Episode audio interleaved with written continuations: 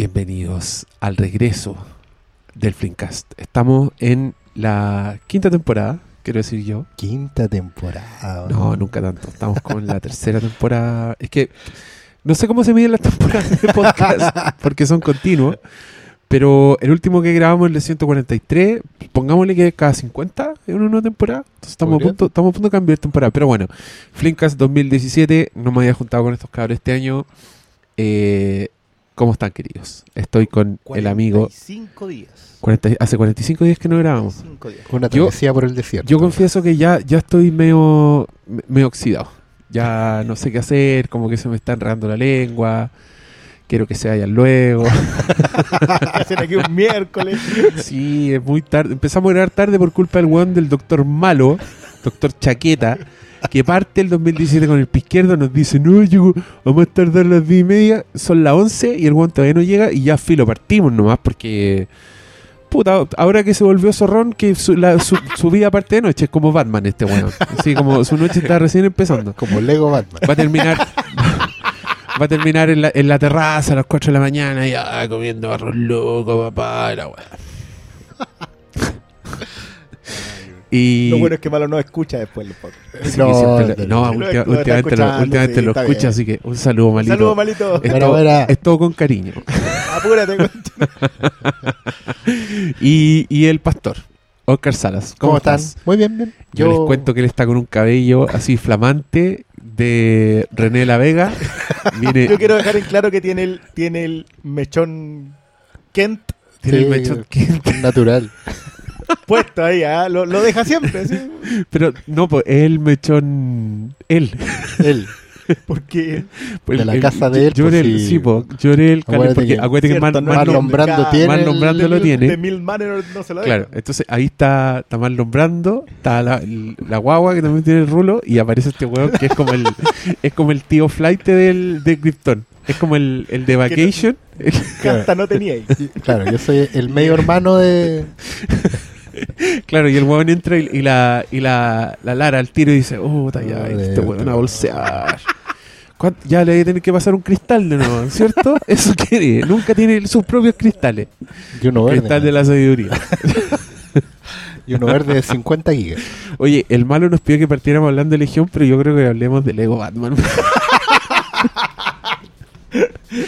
Porque nos está tirando para allá, nos está tirando para la fortaleza de la soledad, ¿o no? Yo creo.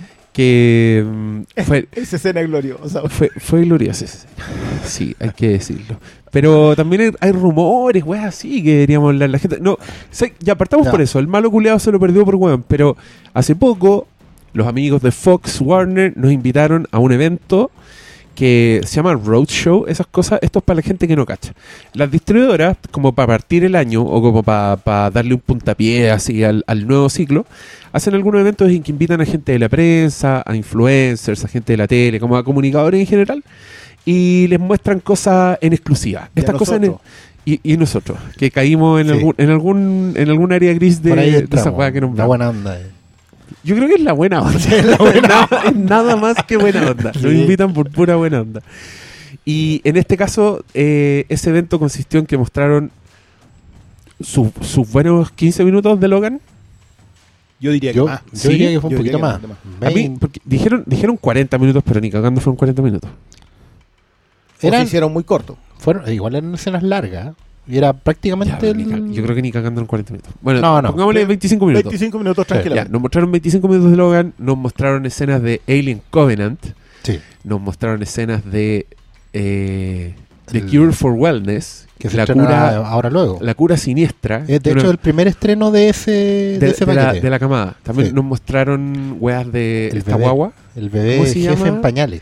jefe en pañales. Lo que menos me Boss tincaba de esa de ese lote y lo Y que bueno. con lo que mejor lo pasé.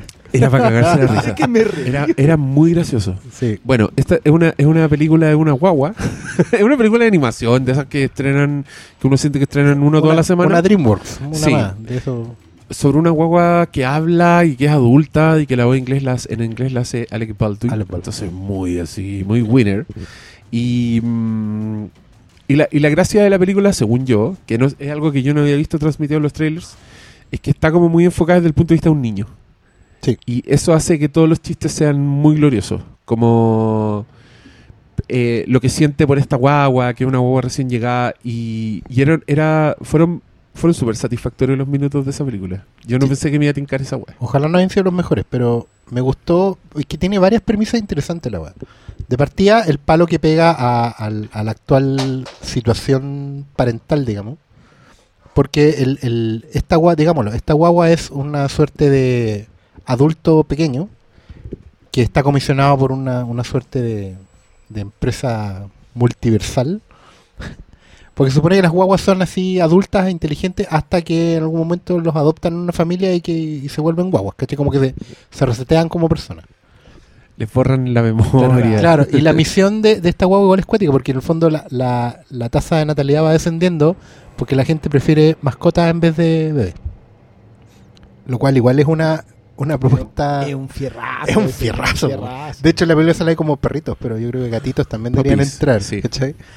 Y sobre eso, claro, está lo que decís tú, que está muy enfocado desde el punto de vista del niño que descubre esta conspiración y se ve obligado a colaborar con esta gente secreto, que es la guagua, el jefe en pañales.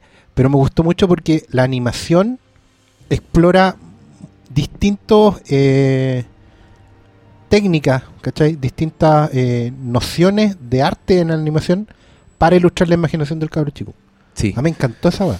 Eso, como para darle un ejemplo, el cabro chico está castigado en su pieza y se ve con traje de raya, como si estuviera en una celda.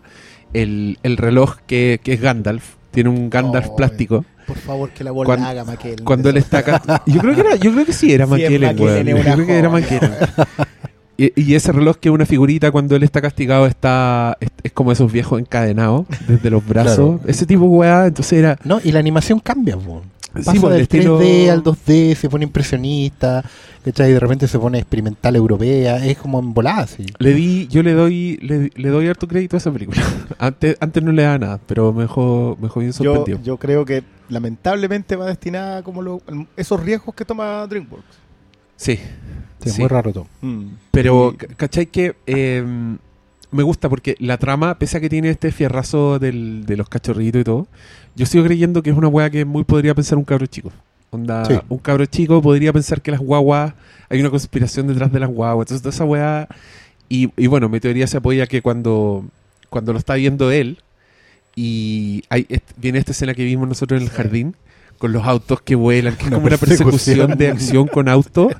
Y, pero cuando muestran a los papás mirando esta escena, en verdad es una hueá muy inocente. Es como una hueá arriba un autito y el otro atrás, ¿cachai? Como la nada. Y, y un correpasillo, de lo que, claro, nada. Lo, lo que apoya la teoría de que es, un, es una gran fantasía de un cabro chico. Y, Sí. y es vacante un espíritu- una película de animación con un espíritu, así con un espíritu detrás. Y lo otro que súper No como otras atemporal. películas de las que también vamos a hablar hoy día. Y con eso yo hago un spoiler de mi opinión, que no fue tan favorable. De la película de Lego. Batman, Ah, ya. lo siento. Ya. Ya. Em, pero bueno, vimos esa weá Boss Baby. No puedo creer que eso fue lo primero que hablamos en el, Es el- que el fue inicio de la temporada 2017 de Hateful Four. Empezamos a hablar de Boss Baby. Pero fue. Capaz que sea el...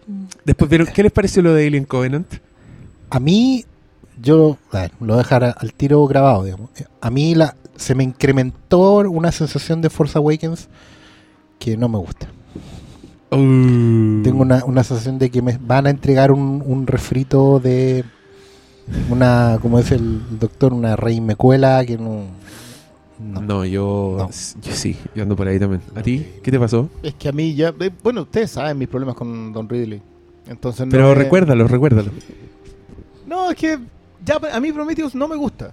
No me gusta eso. No, esto no es Alien. Uy, miren, tenemos un Alien. No, no, no me gusta el discurso, no me gusta el planteamiento, no me gusta la, la- la forma de ir narrándolo e ir volviendo a meterte en, en un género que, que no estáis armando. O sea, en, en ningún momento te, Prometheus no tiene espíritu de nada.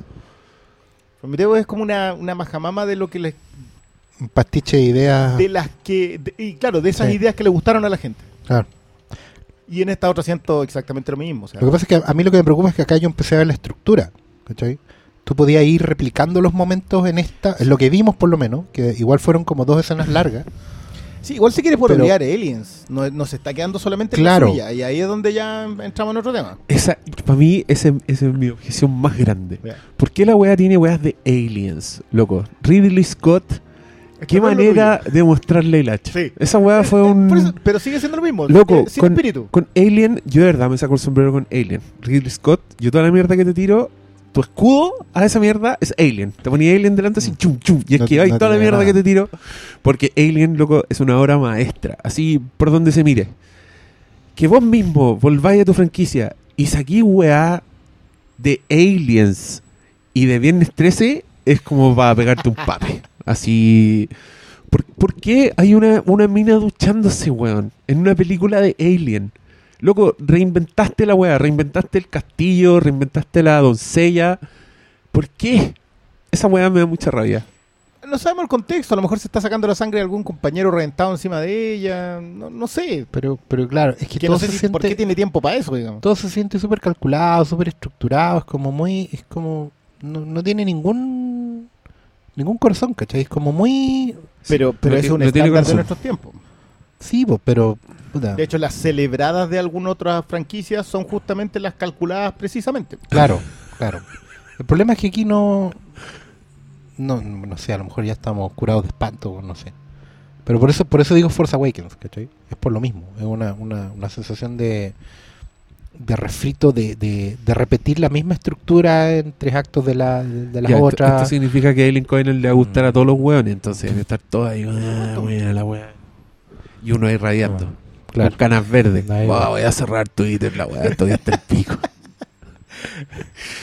No, pero y, y también yo confieso que me anduve quedando dormido en esa parte del roadshow. Igual era largo. Era largo y era súper temprano. era largo, era temprano y Fue- esa en particular fue la que menos la atención me llamó a mí. Bueno, también fue una de la última, ¿o ¿no? No, Como- no, no, no. ¿Cuál fue la última? Simios. Pues fue la penúltima. Fue la penúltima, sí. Sí. Yo creo que Si fue el orden fue, fue- fue a Cure for Wellness. Que nos dejó de- súper metidos. De hecho, queríamos Sí, seguir viendo. Así Porque de hecho, "Ay, A ¿por qué Cure for Wellness, como es la primera que se estrena y, ya estaba terminada, prácticamente no tenía escenas sin terminar. Porque digamos eso, en realidad, nos, nos muestran trozos de la película que pueden estar con pantalla verde, pueden estar con los efectos sin terminar, están completamente en, en postproducción, ¿cachai? Y A Cure for Wellness en el fondo nos mostraron los primeros 20 minutos. Nos dejaron con la bala más que pasaba, porque empezamos a ver la película y la pararon. Fue como, eh, pero... Y yo, y yo estaba encontrando que esa weá estaba realmente buena. O sea, por lo menos hasta ahí te ya completamente metido. Ya terminaste la película después de eso. Ya, llegáis hasta ahí y llegáis Sí, hasta po, el final. de ahí no la soltamos. Te- te la, agarró el la- tirón, la vamos a ir a ver y, Sí. y ya, aunque sea decepcionante, pero va a ser el final, no otra cosa. Vayan a verla, es una película de Gore Verbinski que tiene mucho tufo a, a serie de misterio, weón, antigua, así de viejo que llegaba a un pueblo, como de. Y Casi que del hombre de mimbre para adelante, weón. Sí, de- yo creo muy que ha pulento. estado viendo mucha televisión danesa, sueca, Los tonos están muy porque similares. a están muy ahí, pero tiene, tiene ese mismo espíritu de redescubrir algo que hay visto mucho que tenía el aro. Yo creo que eso es muy positivo. Yo creo que una de las mejores cosas que ha hecho Verbinski, después de Rango, por supuesto, Por supuesto. es eh, haber tomado toda esta estética del, del, del J-horror, ¿cachai? Y haberla puesto en una película gringa eh, sin desteñir. Obviamente puede, uno puede discutir si es mejor, peor, si no es tan buena, tan altura, pero hacer todo ese trasvasije visual no deja de ser estimulante. No, y termina pues, funcionando. O sea, ahí es donde. Y claro, yo creo que esta otra tam- Yo creo que esta otra va a pecar de algunas cosas a posteriori. Es que igual tiene algunas cositas que se sienten que tú tenés que dar la pasada, ¿cachai? Eh, Desde partiendo por el DiCaprio de los pobres hasta el- todo el tufillo como a, a conspiración isla siniestra. Sí, tiene mucho de Shooter Island. Tiene Sí. mucho de Shooter Island, pero, pero Incluyendo un clon DiCaprio. DiCaprio Pero- pero 1.0 digamos que es un versión. di- es DiCaprio joven, no es, no es de los pobres. Este cabrón igual tiene, Un- su futuro. un- un- Sí, la, Pero este weón- Spider-Man fue un patinazo. Pero este weón como que, como que la genética lo tiró un poquito más para el lado, para el lado medio psicópata de DiCaprio. Claro. Es como Como no sé si Island. este weón ni cagando Es de Shooter podría Island, ser, eh, claro. ni cagando podría ser eh, estar en el Titanic ni ser. Romeo. no es ese DiCaprio, exactamente. Eh, es un DiCaprio más, más enfermito. Pero está buena. A mí me tinca. ¿Sabes qué? Dentro Yo de todo, quiero- el, Je- el Jesse Plimons ya le sabemos el nombre a este cabrón, ni siquiera. Eh, El DiCaprio nuevo. DiCaprio contra. ¿Y DiCaprio. cómo, y cómo se llama? Se llama Dipana. Dehane, Dehane, Dejan. Ya, bien cabrón. Algún día nos vamos a aprender tu nombre. Sigue así. Pero nos tincó esa película y Gore Verbinski, gran valor, weón. Gran valor. No, es igual, bien. Ah, no. En, en la Comic Con de, San Pa- de Sao Paulo también mostraron weas de A Cure for Wellness, pero nada tan bacán como ver escenas completas de la wea. Sí. Bueno, tú comentabas que de Logan tuviste una escena distinta a lo que vimos nosotros ese día. O sea, tú ya En- tienes más armada la película. Sí, en la, en la Comic Con de Sao Paulo llegaron con una escena que yo ahora sé viene después de lo que vimos en, en el Roadshow, Ya. por, por la naturaleza de la escena. Y era una escena que no tenía nada de acción y que no sé por qué mostraban esa escena. Eh, era muy raro. Era como la escena... Eran... Es que un- eh, no, quiero, no quiero hablar de- en detalles de Logan porque encuentro que hay sorpresas muy bacanes que no sé si las la spoilearon ya los trailers. Pero lo que nos mostraron ahora de Logan eran unas escenas de acción de la puta madre que dan muchas ganas de ver esa película. Y que a mí lo que más me gustó fue ver a Logan sangriento. Logan Sí. cortando brazos, así Rated. Sac- sacando cerebro. Esa weá era como, wow, sí, de esto, de esto más, por favor. Eh, yo hoy no sé si leyeron que hoy, hoy día salió una noticia a propósito de una de las productoras de Fox, una de las ejecutivas de Fox, que mencionaba que el resto de los ejecutivos estaban muy preocupados por la película, porque el tono era muy oscuro. Y porque sentían que eso iba a hacerla a que las personas la rechazaran, eh, la encontraran aburrida, etcétera. Y que finalmente igual apostaron. Que me tinca que tiene que ver con esta promoción, con este tema de sacarla a dar vuelta como que decidieron no cambiarle el tono porque la respuesta a esa, a esa vuelta estuvo buena. Eh, y a mí eso me da harto más esperanza. Es que es el sentido contrario, es lo que uno esperaría, digamos. Que los buenos no sigan apostando al gran volumen, sino que apuesten a, a un, a un valor consolidado. ¿Cachai? O sea, no es que todo el mundo la vaya a ver y la encuentre eh, y la olviden en los 20 minutos. Pero sí tú podés empezar a sembrar o, o a construir audiencia en un público que queda altamente satisfecho. Que es una cosa que no se ve hoy en día muy seguido. Tú no, no, no sentís que la gente salga al cine adorando una película. ¿Cachai? No, y da lo mismo, porque si la, que la estén- salió adorando y escribe en redes sociales que la adoró, le van a eh. salir 20 a decirle que no, que es una porquería. Pero, pero aún así pueden seguir, si lo, lo de La La Land un poco y lo de Arrival también, ¿cachai? Son fenómenos que son aislados para las películas. No están pasando. Yo creo que el estándar. Yo creo que no es aislado. No, yo creo que yo creo que no, yo creo que eh, lo de ponerse tanto la camiseta con una película en un año donde tenemos 50 estrenos no Sí. se ve tan seguido. ¿Cachai? Pero Ya, entiendo dónde hay. sí, me- Sí. es más para ese lado, en el sentido de, de a ver, porque igual, no sé, pues las audiencias hoy en día también están construyendo sus, sus videotecas personales, ¿cachai? De repente los que somos más cinéfilos, o estamos en esto de antes, ya tenemos como armado ese top 20 de películas de tu vida, ¿cachai? Las tenías ahí en tu estantería. Pero hay gente que está, está partiendo, ¿cachai? Y, y no necesariamente deberían tener ellos en sus videotecas las mismas 20 que nosotros. Entonces igual es, entre comillas, un poquito más esperanzador de que encuentren películas con las cuales se puedan conectar hoy en día. O de los últimos 20 años. ¿Será, significativa esa, esa tajada de torta lo que vende la película después del estreno? En plata no creo que sea mucho. No, no, no, no, no. Ver, Es que son dos, son dos ítems distintos. No es lo que vende en el formato físico, digamos. ¿Ya? Pero sí es lo que. lo Acuérdate que la clave en el Tentpole ¿Ya? no es que la película recaude mucho en el cine, es que la película simiente franquicia posterior, que no sea solamente cinematográfica. O sea, la gran gracia de, de las Marvel como Tentpole es Que- poder hacer artículos de televisión, animación. En el fondo eh, que financien lo, que- lo que sigue. Claro, y, y que, y que no sé, pues que tú vayas al retail y esté lleno de cosas de Marvel. Y Sí, que- sí, sí. eh, Pero yo me, me estaba hablando específicamente solo de la gente que compra la película después de que es, que, existe. es que eso no, hoy día no es Hoy día no importa. No, no, no. no. Esa es mi pregunta. No, el, el Tentpole apunta a lo Ya, me da mucha rabia porque yo estoy seguro que ponte tú eh, una weá como Mad Max Fury Road tiene mu- mucha más vida, en mi cabeza, así, en mi, en mi esperanza, debiera tener mucha más vida que una mierda como Suicide Squad, que igual termina siendo rentable, pero que yo, así, quiero creer que no se vende tan bien, porque, porque no es una weá repetible, no es una weá que tú querís, querís mantener en el tiempo, ¿cachai? Entonces, Ya, pero es que Yo- la, yo la venta de Mad Max Fury Road fue súper buena. yo me estoy aferrando a que esa weá todavía le importa a alguien. Como que para que, para que los buenos igual alguien en el futuro quiera hacer otra Mad Max Fury Road en vez de conformarse con hacer una Suicide Es que Squad. yo creo que hay un punto interesante, porque por ejemplo, a la, a la tienda, hablamos puntualmente de Fílmico, Paseo de las Palmas 22, local 18. Está la weá. Eh, el, único no, que, que- el único que gana plata aquí soy yo, weón. Nosotros, nosotros tiramos siempre la talla cuando llegan, no sé, pues clientes que tienen 14, 12 años. Y llegan y piden cosas de Scorsese, ¿cachai? Piden cosas eh, muy puntuales y muy específicas que claramente están en, en las enciclopedias, los libros, ¿cachai? Y uno dice, pucha, hay esperanza, la gente está viendo películas buenas. ¿cachai? Pero también pasa mucho que hay películas que, eh, independiente de lo- la opinión que uno tenga, que tres años después siguen preguntando por ella y la siguen comprando y público de como distintas edades. Lo que, veo lo que pasa con Interstellar. Claro. ¿Cachai? Y Interstellar, independiente de lo que del resultado, para bien o para mal, ayer por ejemplo leía que el guionista de Arrival cambió el final, no cambió el final, pero entraron a reescritura, ¿cachai? Y, y- y pusieron énfasis en distintas cosas por después de haber visto Interstellar. ¿Cachai? Porque dijeron, este no es el camino. ¿Cachai? No tiene que terminar así. Entonces, Oye, De, no, de hecho, de mira, hecho, el término exacto fue el, otro. queda como el pico, weón. Vamos a tener que escribir de nuevo. ¿cachai? Pero de, eh, fo- de hecho, es súper interesante ese cambio. Yo creo que yo no las emparento tanto a diferencia de mucha gente que las emparenta más. Yo, yo creo que hablan de cosas distintas, pero pero el cambio de lo del final es súper significativo en lo que sí están emparentadas. Claro, es que Rival tiene una estructura que es, es un puente de palitos. po. O sea, un paso en falso Y, te- y se y te caía. se te caía todo. Bueno, la otra se cayó. Bueno, Pero esa no era el puente palito, era más grande. no, pues era un puente, puente Eh, claro, el del Caucau. sur, el Caucau, claro. Actualidad del. Filmcast. Contexto.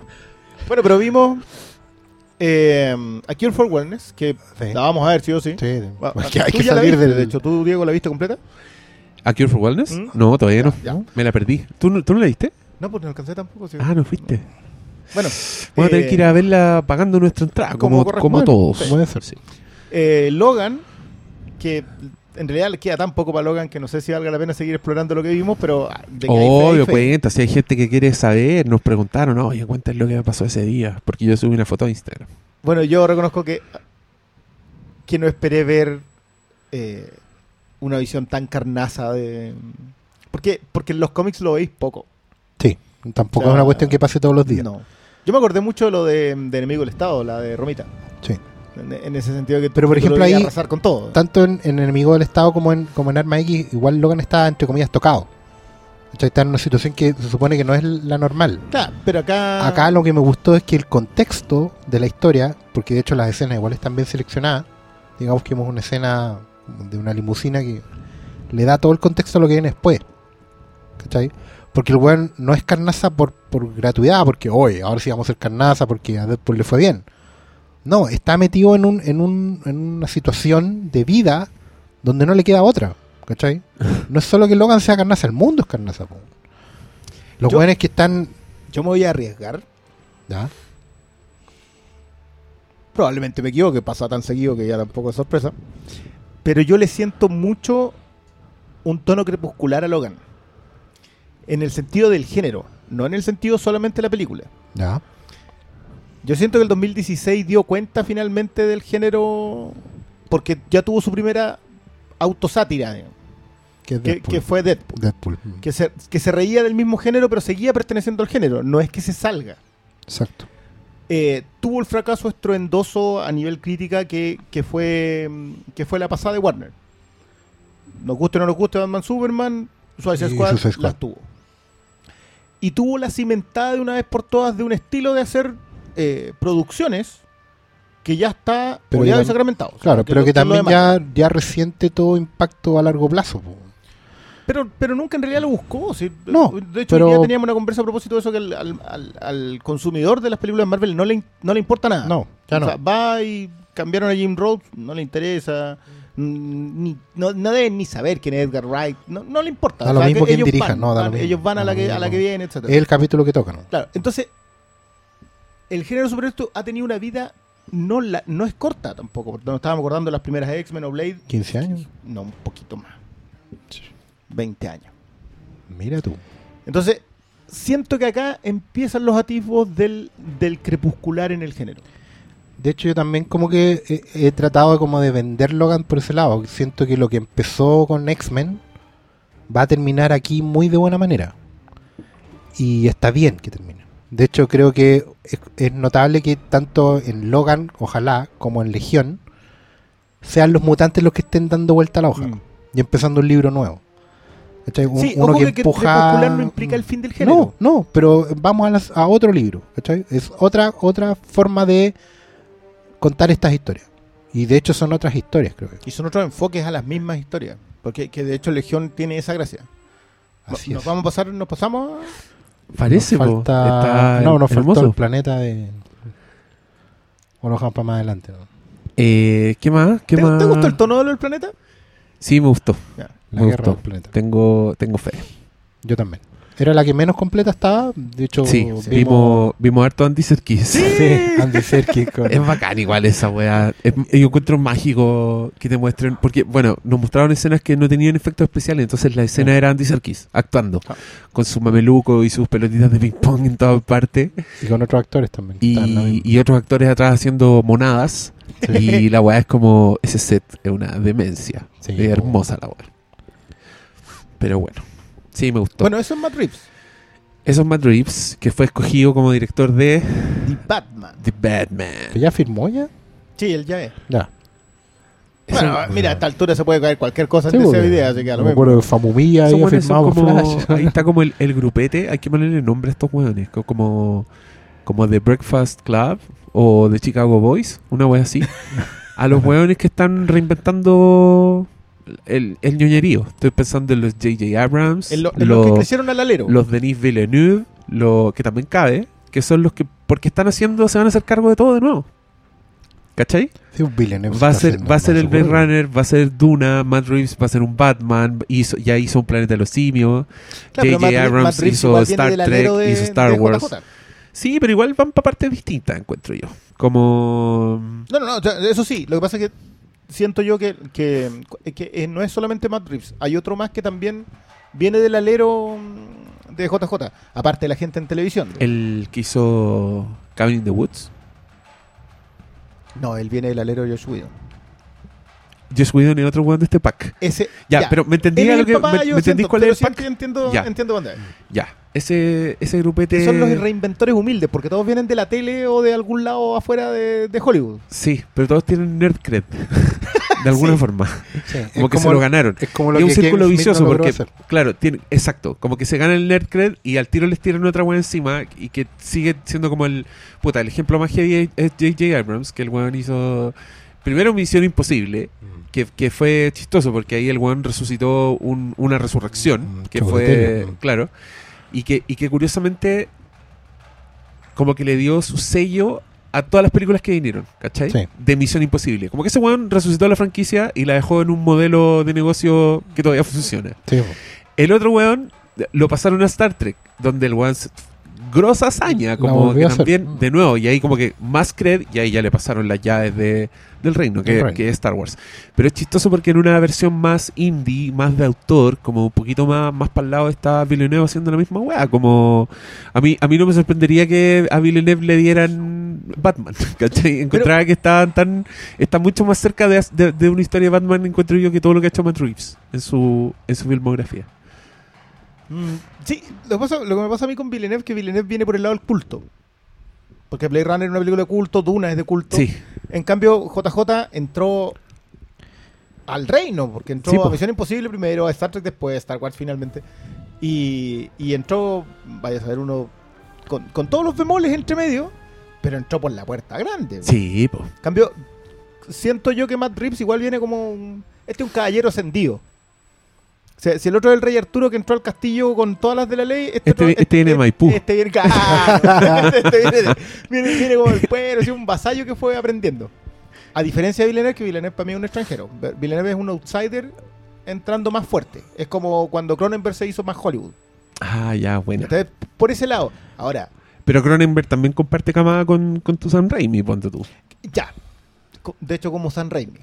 También son, son- Claro, sí, porque me es que hay, hay tema porque Esa es interesante buena que la porque. ¿cachai que JJ es director, pero también es productor?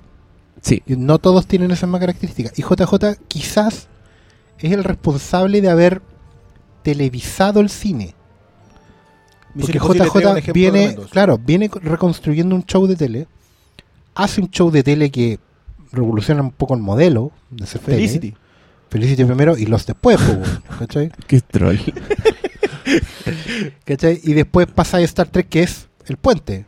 Es una serie de tele Sí. más que una película. Y termina en Star Wars, que es el serial.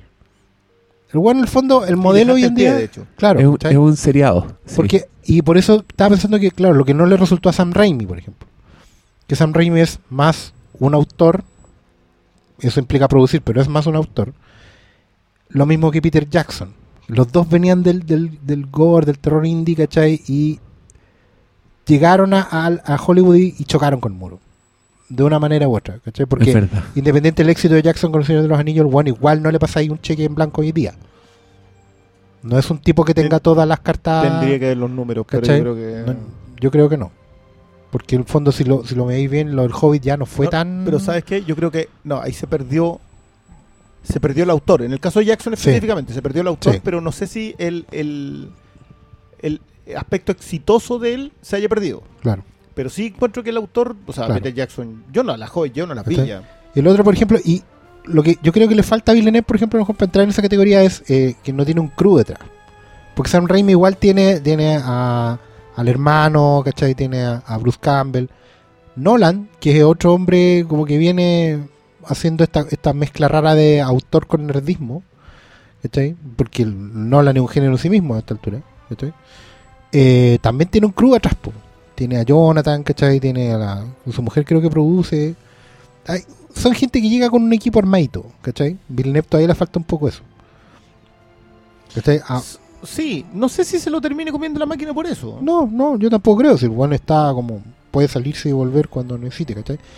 A diferencia todavía otros que son como Ryan Johnson, Gareth Edwards, que todavía están tan al alero de- del otro gran productor. Porque aquí los otros que entran fuertes son los productores grandes, pues, son el, el- el- el de Marvel, ¿cómo se llama? Kevin El- Fake. Kevin, Kevin Feige o Fitch. Y Simon Kimber en la área al frente, pues. Que ahora yo, en- en- es que yo me empecé a sorprender porque Simon Kimber tiene varios ranazos, pero en las últimas cosas que le he visto, o sea, está metido con la Lauren Churendon en la Legión, ¿cachai? Está metido en la última Pero, X-Men. pero eso es porque él está es el metido en- encargado de Marvel Fox. Claro, no pero está metido en Rebels. po. Sí. Y de hecho es, es como productor ejecutivo y co-argumentista. po. Sí, no, sí. Con Dave Filoni. Simon Kimber es un, Yo creo es un, es weón un que gran cerebro metido empezando a cuajar su fórmula y en un momento puede entrar a... Bueno, lo de Kevin Fitch es una cosa muy extraña. Kevin Fitch empezó en X-Men 1. O sea, e- eso me estaba Ya, acordando. ya. Ese tiempo- lo hizo, lo hizo, lo hizo mal primero. Es que acuérdate que Kevin Fitch, o sea, aparte tuvo en Daredevil. No sé, el y, en la, y en la de Ben Affleck. Sí, bo. Ben Affleck. Sí, pero, pero lo de Kevin Fitch, él es el responsable de que se acortara en 40 minutos la primera X-Men. Singer no puede verlo. La dura. Sí. No sé, ahí, ahí hay toda una. Hay, hay, hay, hay malas sangres que ya, que ya claro, no llegaron a y a puerto. esta altura es es el- quizás el primer productor que sale hablando como si fuera el director de... Que en rigor. Si vieron el, el- el avance de Avengers Infinity, sale él primero y después los hermanos rusos. o sea, claramente el jefe es... Ya da la cara, ¿cachai? Un buen celebrity. Esa bueno pasaba desde los tiempos de Sanuk, ponte tú. Eh, claro, te van a dedicar una Batman de Beautiful. Eh. Sí, no. ese, ese fue muy Hell Caesar, ya. vamos. ñoños. ñoños on demand. no, pero hablemos de Legión, pues ya que Hablemos estamos cerca de los hablemos de. Legión, sí. Eh, yo no sé qué es Legión. Para mí solo es una nueva serie donde está metido el weón que hizo Fargo, que se merece el cielo para siempre, porque Fargo es una obra maestra de la televisión, sus dos temporadas. Y que yo quise ver por eso. Llegó el Doctor Malo. Justo estábamos recién empezando a hablar de Legión. Malo. Eh, Noah Hawley se llama. Noah Hawley. Es un novelista, guionista, director. Y yo, yo lo que caché cuando se llamaba Legión, entonces yo dije, wow, ¿qué será eso? Y me meto y dicen que es un personaje que es un mutante y que es un hijo de Charles Xavier. Fin. Eso es todo. Eso es todo lo que yo sabía. es un personaje, claro. Eh, ver, la gracia en el cómic es que es un mutante muy poderoso que tiene desorden de personalidad múltiple Claro. y eh, cada una de sus personalidades tiene una manifestación de poder mutante distinto.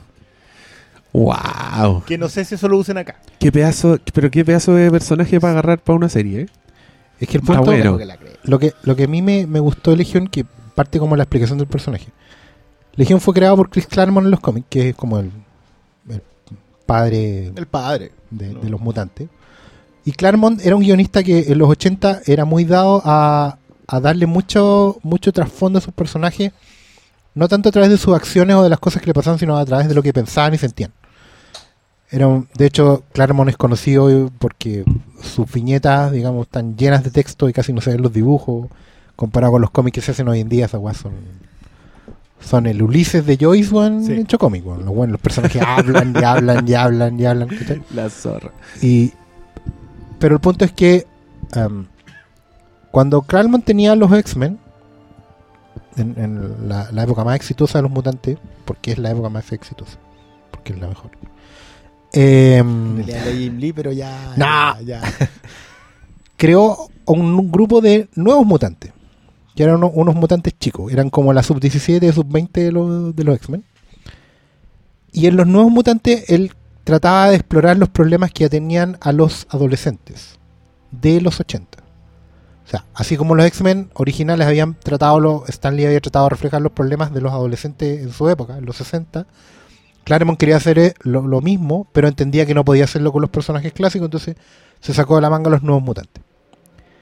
Y Legión, en el fondo, era una manera de empezar a explorar este personaje, todo el tema de el desorden mental que puede tener un adolescente porque no ha definido su identidad. ¿Cachai? Y eso lo expresa de una manera muy explícita, digamos, a través de la esquizofrenia o del desorden de personalidad múltiple. Legión es hijo de Javier, un hijo no reconocido, ¿cachai? La, la mamá de, de, de Legión nunca le dijo a Javier que estaba embarazada. Y sus poderes mutantes se detonan después de un atentado que sufre su familia, porque eran, eran judíos de Israelitas. israelitas y, y bien involucrados con su estado, digamos. Ella era embajadora, de hecho. era- claro, ¿cachai?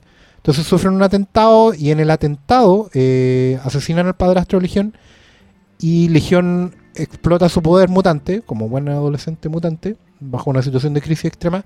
Y cuando se echa a todos los terroristas, él está conectado mentalmente con ellos y ese, y ese sentir la muerte de cada uno le provoca el desorden. ¿cachai? Su mente se fragmenta. Y eso después lo convierte en un autista, ¿cachai? Y ahí había un potencial. En ese giro, en el, en el- en el ver qué le pasa a un, a un cabro que no ha logrado definirse porque es un adulto incompleto.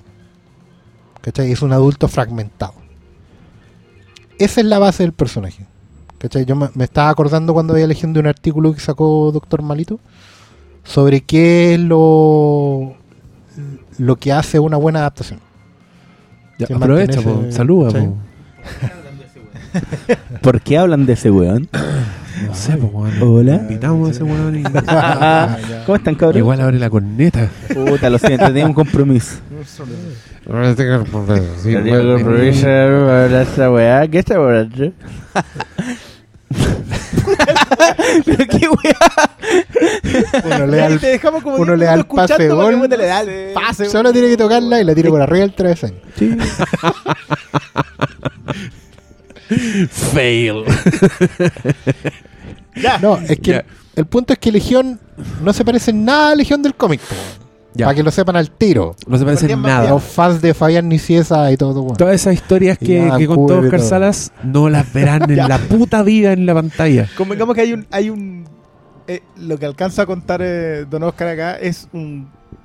eh, son los albores de Legión, pero que lamentablemente no prosperaron, porque Legión después lo utilizaron como detonante de una historia que nosotros hemos conocemos de alguna manera que se llama la era de Apocalipsis.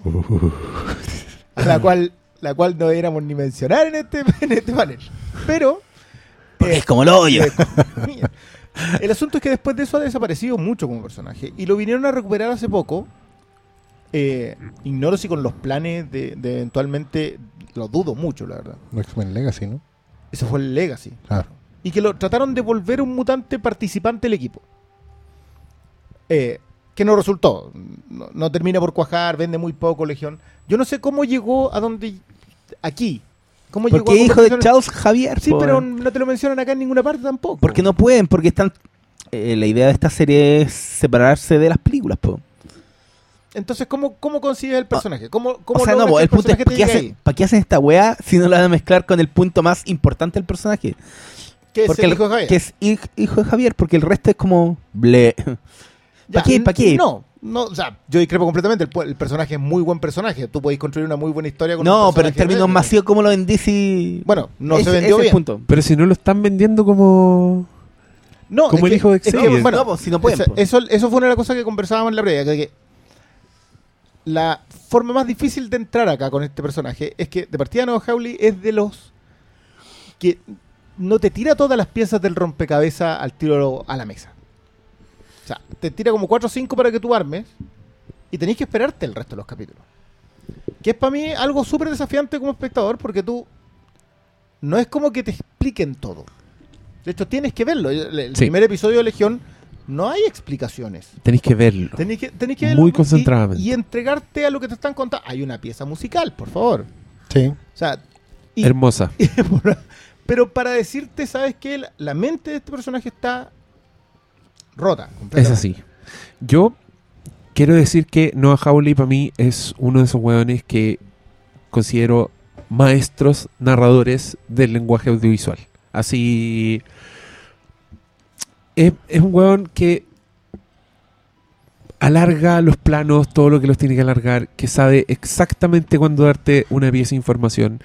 Eh, la weá que el loco hace en Fargo es mágica, así de, de hacer de armar como arma los primeros capítulos, de, de al final de un primer capítulo tú tener la sensación de que estás viendo un final de temporada, porque no podéis creer la cantidad de weas que están pasando. Y que llega a sus clímax eh, en el capítulo 8 de la temporada, que tú ya no sabéis qué wea va a contar después de eso, porque... por- en fin, es un weón, y es un weón que te, que te desafía, que esa, esa wea yo la encuentro súper buena, pero que es un placer ese, ese desafío, como, como que no sé, yo, yo cuando siento, también me pasa con, con Vince Gilligan, con, con Better Call Saul, me pasa un poco lo mismo, como que yo digo, ya, voy a ver una wea que va a exigirme atención, pero que va a ser increíblemente satisfactoria. O sea, la recompensa va a ser grande. Y, y la gozo. Pero en el mismo episodio. En el mismo episodio. En el mismo episodio, a eso, a eso es lo que yo digo, que te desafía como espectador, pero no te da todas las piezas. Porque lo mismo pasa en Fargo en las dos temporadas, de que, claro, eh, es muy bueno el piloto de Fargo, en el sentido de que te pasan un montón de cosas que tú no sabes toda la cadena que va a repercutir después. O sea, tú no ves a Molly en el primer capítulo. No, no ves a la protagonista. No ves a la protagonista de la serie. Y eso te implica, son piezas del rompecabezas que no te da. Pero sigue siendo el episodio en sí mismo un gran episodio, que es lo que sí pasa con Gilligan y lo que sí pasa. No sé, muchos mencionan a Fuller acá también. Yo, yo soy menos aficionado al, al hombre, pero, pero sí, tiene el, el- por lo menos sí tiene una persecución estética interesante en un, en un solo episodio. Yo quiero decir, después de haber terminado Hannibal, que sí, es de los grandes. Bueno, Mira, creo que no resulta tanto. Creo que tiene más... de- dispara lo mismo y apunta donde mismo, pero no todos caen en el blanco.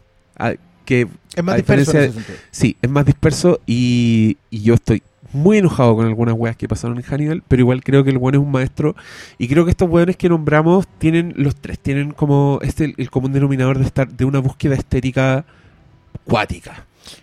Quizás en el caso de Gilligan es estética narrativa, porque no, él no es tanto de una imagen específica, aunque sí tiene unos planos abiertos que son Pero, maravillosos. pero cada vez, pero cada vez se está refinando más. Sí. Yo encontré que en, en Better Call Saul el weón, esos, esos planos secuencia que hace con, con unos drones en, en- en el paso es una wea que no se puede creer. Y, y- No, a, mí, a mí algunos planos abiertos que de hecho se comparan mucho entre las dos, entre Breaking Bad y, y Better Call Saul. Ay, Sobre todo, en el, esa sobre wea. todo en el primer episodio de Better Call Saul. Puta, Better Call Saul vuelve en abril. Sí. Yo Me da rabia porque el año pasado fue en febrero. Y yo este en febrero está así como ya, afilando los colmillos. No, tengo que esperar dos meses más. Yo creo que eso es bueno también dejarlo en claro. Hay como suerte de parcelas en este momento en, en la serie. Lo- lo- los autores, los showrunners que ustedes nombraron, en el fondo, son, son autores. Su sello se nota en la serie que está y cada capítulo es, como tú bien dijiste, esa es la clave. Cada capítulo es una resolución completa en sí o lo intenta hacer. Y es un modelo que no ves en otras series como por ejemplo Game of Thrones o Westworld. Que son series que te prometen un pic y con las cuales tú les tienes que tener paciencia. Hay un tema como con la fidelización del espectador, ¿cachai? En que la promesa está en lo que viene después. No te están cerrando el capítulo de una manera que tú decís, hay que tú podéis ver un capítulo de estas otras series, de, de Fargo, de em, Hannibal, y tú sentís que te podéis parar después de eso y dejar pasar un tiempo. Podéis masticarlo, podéis volver a verlo, ¿cachai? No te quedáis con la angustia de saber lo que va a pasar necesariamente y obligado a ver el siguiente capítulo. Eso obviamente es súper arriesgado comercialmente, pero te deja posibilidades creativas mayores. A mí me llama, por ejemplo, la atención, en lo concreto, que el piloto de Legión dure 70 minutos. No es raro en FX. No, no es raro No. en FX, porque FX Sí, es la casa de un poco de estos otro tipo de, de y, series. y es una ¿cachai? casa de autores. Ojo Claro. que, el- que lo de que lo de Americans tampoco es. Sí, pues. Viejo, Son of Anarchy. So- y Sons of- sí, pero Son of Anarchy no empieza en FX. Es de FX. No, no, no. Es de FX ¿Sí? después, pero empieza cuando FX aún no es FX. Es como, como Fox. Experience, ponte tú. Y empieza cuando todavía es una división que están recién empezando. Pero sí, Son of Anarchy, sobre todo las últimas temporadas, se llevan estas mismas flores. ¿Cachai? Que son como, como, no mini películas, porque tampoco es como mini, es como, No es como Sherlock, po. No, ¿cachai? No, Claro, no Pero- son telefilm. Tipo. no son telefilms, ¿cachai? Que, que ese es un modelo BBC, ¿cachai? El, el de Sherlock, Sherlock no ha inventado nada, o sea, tú te ves cualquier capítulo de la serie por hoy, es lo mismo, ¿cachai? Cada, cada capítulo es una... Pero, pero no se lo telefilm. diga, ¿Ah? no, no lo digas. Pero si no pasa nada, si yo, ¿Por yo qué? estoy aquí ¿Qué? ¿A qué le temen? ¿A, la- a las Convert Bitches? no, A las Convert Bitches. Pero tranquilas, Convert Bitches. Si Convert Bitches no escribe, la, no escribe la weá. Claro, esa es la weá. Pero, ¿cachai? Es otro modelo. Y ni hablar del modelo Netflix, que en general es, es de, de la maratón, po, ¿cachai? La weá está mucho más enganchada. No, ni, que- ni hablemos de ese modelo. Pero, pero ¿sabéis que esta no está tan lejos de Daredevil, por ejemplo? No, Tiene, porque tienen tiene. las dos esta idea de recoger el personaje, no hacer la historia tal cual, No, pero sí mantener el espíritu. Ahora, igual es más, es más dispersa Es porque que- el personaje es que está le- fracturado. Pero, pero es mucho más Daredevil- No sé, no, la encuentro súper incomparable. O sea, lo que dijiste tú sí, lo tienen en común, pero, es que pero yo, yo veo una weá y, y estoy viendo, siento que estoy viendo una obra de arte. A mí me pasó eso con Legión. Y cuando veo Daredevil digo, ah, ya, un octavo de la temporada de Netflix. Es que. claro, ¿Cachai la diferencia, no? Sí, sí, sí, Porque el modelo. el- Allá yo creo que el modelo le, le- te marca la diferencia. Ahora, Daredevil más en la primera temporada que en la segunda. La segunda se, se, se pierde, sobre todo en la se segunda. volvió, se volvió de ¿Cachai? hecho, Se volvió una serie Netflix muy importante. Pero la primera, tú puedes sentir que hay, hay, un, hay un viaje circular completo. La primera Pero tiene que ver mucho, sí, tiene que ver mucho con que el Daredevil es un héroe muy concreto. O sea, es un weón que tiene un hándicap preciso de ciego. Tiene un objetivo muy acotado. No, que no quiere salvar el mundo. Él quiere mantener su barrio tranquilo porque siente una culpa muy cristiana, muy cristiano-católica. ¿Cachai? Se siente culpable todo el rato. Entonces la única forma de expiar el pecado para él es, ¿cachai? es azotarse. Y eso está muy bien planteado la primera. Legión te da muchas otras posibilidades y ahí yo aplaudo que lo hayan comprado en FX, que hayan dicho ya, hagamos esta weá. Porque el potencial es. puta, nunca vaya a estar seguro porque vamos a reflejar el estado mental de un weón loco. Que casualmente es superhéroe. Cas- casualmente ¿Cachai? es mutante. Yo creo Claro, que no- el o sea- calificativo superhéroe no lo alcanza jamás. No, no, porque en realidad los mutantes no, no necesariamente entran en eso. Un mutante puede ser superhéroe, un superhéroe no necesariamente es un mutante. Pero, claro, las posibilidades son muchas, pues, bueno. porque además es un personaje mucho más menor que Daredevil, al cual no le debís ningún tipo de continuidad. Pero, puede, puede no terminarse, Pero- puede terminarse en esta. pero Claro. yo creo que eso va relacionado con la principal gracia de los X-Men, que cada personaje es su propio mundo. Puede hacer una historia de Wolverine que sin relación con, los, con el resto de mutantes. Y de cada personaje es su propio mundo. Sí, Y yo creo que esa es la, la clave de X-Men y, y por qué ah, puede funcionar lejos de toda esta weá de Marvel Studios y funciona en, en- No sé, por, por eso te puede hacer una película de Deadpool Y una de Wolverine y una tranquilo. Wolverine sin- tranquilo, ¿cachai? sin Sin el equipo, ¿cachai? Sí. Ya hasta no sé, pues cuando te podrían hacer una película, te quieren hacer una película de Gambit. ¿Para qué? Pues- Pero esa la quieren hacer hace no sé cuánto rato. Por no. eso, pero si la hacen, es posible, weón, si cada personaje es su propio mundo. Y esa es la gracia de, el- de los X-Men y es más, es, es más difícil con, no sé, pues con Vision y, Pero, pero acá y otros ¿cachai que- superhéroes más de equipo, como los Vengadores. Sí, pero eso está llevado al extremo, porque no es solamente que Legión sea su mundo narrativo. Literalmente puede que lo que estemos viendo sea su mundo. Otro universo, po. Sí, No, no, no, su propio No, mundo. su- puede que su todo cabeza, en su cabeza. Él, él puede ser todos los personajes de la serie.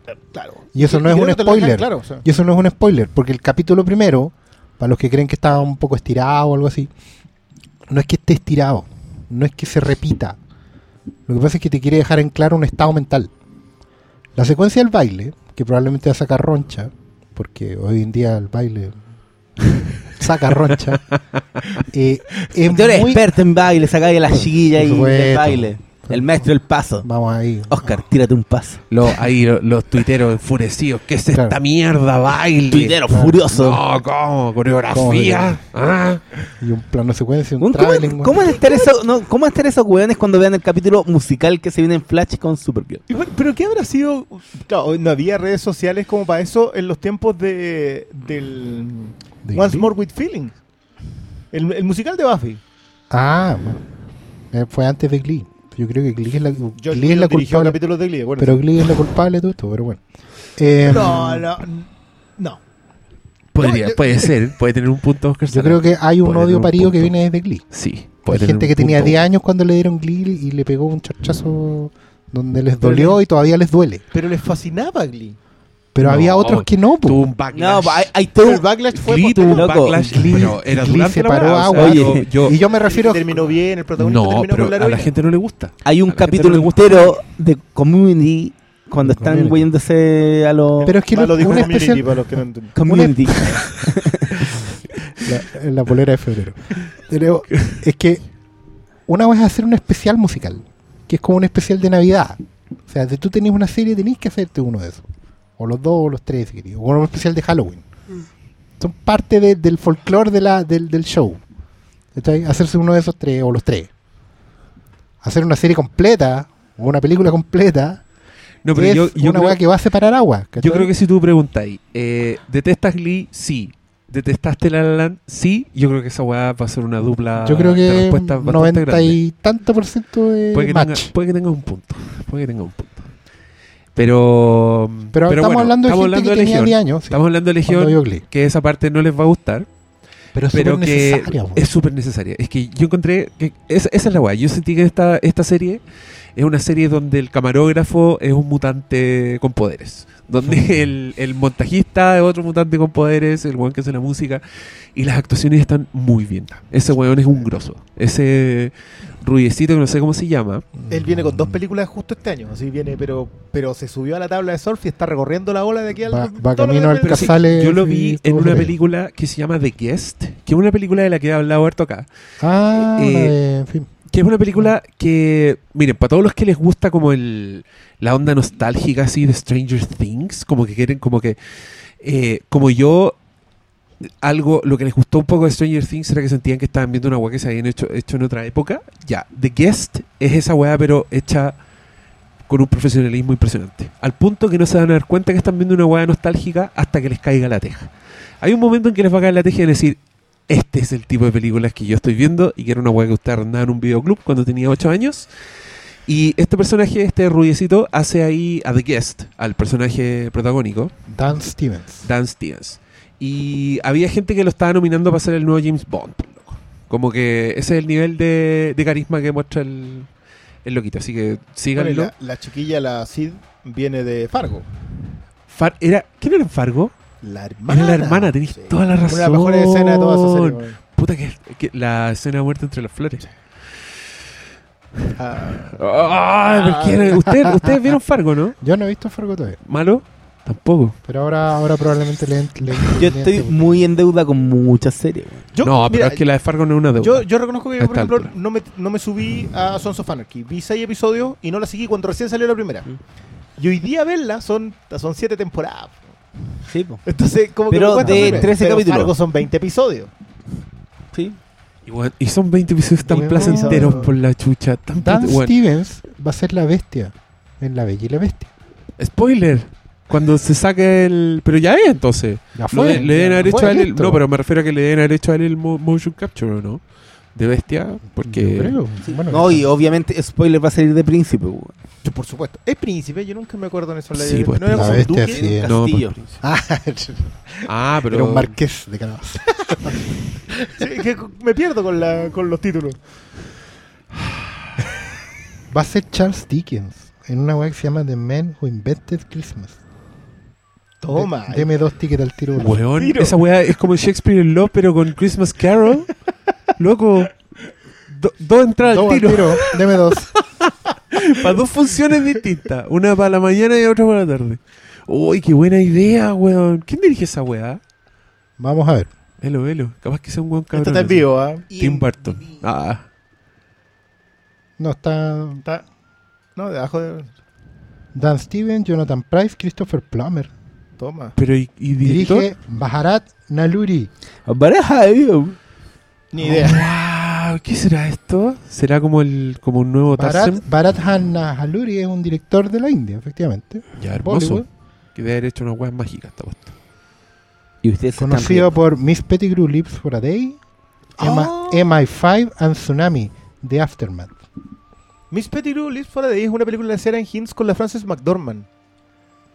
Que es, 2008. que es una cosita muy chica, muy linda. Ya. Ah, y su primera película en Hollywood fue MI5 con, Hollywood, Hollywood. con Jon Snow. digamos. Hollywood Pinewood Studios. po. MI5? Es una continuación, es un es como la película para cine de una serie de televisión de, Del año de la Cocoa. de que es viejita, ya hace mucho tiempo. Y en la cual el protagonista era Jon Snow. Jon Snow. Ya.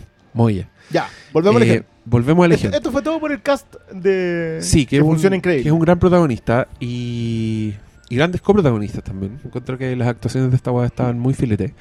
Y algo que, mm, que hace Noah Hawley, siento yo que el casting lo hace para la cámara.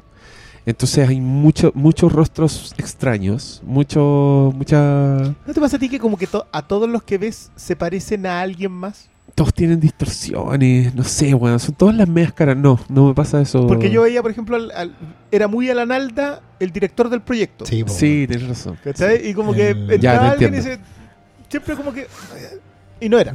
claro. Era- Pero ponte tú en- en Fargo Season 2, la familia de los mafiosos es una weá. Es una portada de un cómic, ¿cachai? Como que acá yo también sentía un poco esa weá. Decía, Bueno, la mamá era la, era la, la rescatista acá. pero piensa, y piensa en, en, en el indio. en, en- o en el hermano Bear, ¿cachai? Los hermanos, weón. Oh. El bueno. hermano que se vestía como el anuncio de Fargo. sí. Sí. Y, y bueno, el casting de esta weá está, está igual de bueno. Todavía no, no tengo como para decir mucho de los personajes, siento. Yo, yo siento que, que es más raro todavía porque puedes no poder decir nada hasta el último episodio. Toda la razón. Creo, creo que esto es una de las gracias, por eso encontrar, le encontraba mucho sentido a conversar del piloto, porque todo lo que podamos ver acá es puramente narrativo en el piloto cerrado. O sea, ¿qué también te contó un piloto? sí. Porque en el final vamos a entender, o sea, yo insisto, acá hay unas piezas dispersas del rompecabezas, pero no tenía idea ni siquiera de cuál es la imagen. De hecho, la, dos cosas que yo quería como dejar en plantear. El primero, la escena del, musical donde bailan y cantan, tiene mucho que ver con, con el sueño y habla del estado mental de un tipo que tiene esos sueños. Eh, De hecho, no es solo un número musical, entiéndalo bien. eh, eh, cualquiera que haya tenido sueños con las cosas que le están pasando en su cabeza, las personas que ocupan su mente y las preocupaciones y los tonos, ha tenido sus sueños más húmedos que unos que otros, pero ha tenido sus sueños, ¿cachai? Y es muy importante para el desarrollo entero del piloto, como tú bien decís. Porque hay una cosa que también como que me entraba a crujir, que era que, oye, qué guapo es todo el mundo, o qué, qué good looking es todo el mundo en esta weá. Y cuando te vais avanzando el capítulo, te vas dando cuenta que los estados en que Legión se encuentra con la gente pueden estar alterados o no, vas entendiendo que eso es funcional también. Me explico. Eh, uno no hace fantasía sin construir el mundo, ¿cachai? Arregláis detalles, corregís cosas, ¿cachai? Uno puede decir que escuché alguna crítica por ahí, ay, pero los locos en ese manicomio parecen modelos, ¿cachai? Son todos super Hollywood, ¿cachai? Eh, bueno, y a lo mejor tiene que ver con otro tipo de cosas. Cuando te das cuenta que, no quiero spoilear, pero en el fondo eh, Legión es un mutante nivel omega, o sea, altera la realidad a nivel superior. ¿Cachai? Nunca podéis estar seguro de que lo que estáis viendo es lo que estáis viendo. Altera tanto la weá que sale un personaje de Parks and Recreation, po weón. ¿No? ¿Quién era el personaje? Que yo no he visto Parks and Ah, Recreation. no, sale Aubrey Plaza. Aubrey Plaza es la loca de los audífonos. Ah, perfecto. La que está casada con. O sea, no, la que salía con Star Lord en Parks. Ah, ya. Pero ella, ella tiene una cara que es muy... Los ojos de esa weona, sí, ¿no? ¿cachai? Una cuestión... Oye, ¿cachai el, el arte lindo de la weá que encontré? Sí. Es como... Ese era el póster, el primer póster. Oh, la wea buena. Que de, que de hecho es muy similar a unas portadas. ¿Cómo se llama? Lo decir? Ah, Mike del Mundo. eh, fue el último portadista Ah. de la serie. Y Eh. el otro día, de hecho, no me acuerdo. Ese bueno es un pintor. Sí, Jonathan Hickman le escribía así como de, agarra esos póster, guárdalo y remátalo en eBay Sí. terminando esta temporada. Ahora, ojo, porque la dirección de arte, la dirección de arte no es un tema menor. De hecho, la- las dos encarnaciones, no, pero Ah, en Wes general Anderson. es parte de la construcción del personaje. Cuando ah, Chris Claremont otra vez creó a Legión, lo hizo trabajando con uno, con uno de los dibujantes más esquizofrénicos, si queréis, del mundo del cómic, que es Bill Sienkiewicz. Ah, Bill Sienkiewicz es un pintor que hace cómic. A lo- lo- los más fanáticos lo podrán recordar por cosas como Electra Assassin, ¿cachai? Eh, y, para contar, Y para contar. porque la verdad no es un tipo muy masivo, En- pero en es realidad la saga del básicamente oso místico debe ser su mejor obra. pero- claro, pero Pero, pero, se llama la saga del básicamente oso místico, así que nadie Que la hace más portadas, o sea, hizo más portadas que cómics. No, en su tiempo. No, pues se acuerda que él empieza no, con. en su tiempo el- hacía el- números con- series completas. Pero es con Claremont que llega. ¿Es Claremont Sienkiewicz? A los New Mutants. A los sí, New Mutants, sí. po. Pero básicamente si tú veis los primeros diseños de Legión, que no se parecen en nada al personaje, es un tipo que está dibujado fracturado, o sea, es una cuestión alargada, enferma, weón. Bueno, ese póster que tuviste ahí con él tomándose la cabeza y la cabeza levantada para arriba, ese es el pelo de Legión. Legión tiene como el pelo como un escobillón. Claro, Una brocha- Legión usaba como flaca. estos peinados de, adolescente Mm. negro en los 90, sí. Claro. como de amigos del Como príncipe del rap. A. Arnold. Claro, e- ese tipo de peinado, ¿cachai? De hecho, el amigo de Arnold, ¿cómo se llama? Él- él Claro, es el pelo. Ese de pelo. No sé cómo se llama, sorry los amigos más, Sí. Más Mismo del por eso yo vi mucho pero yo no. Sí.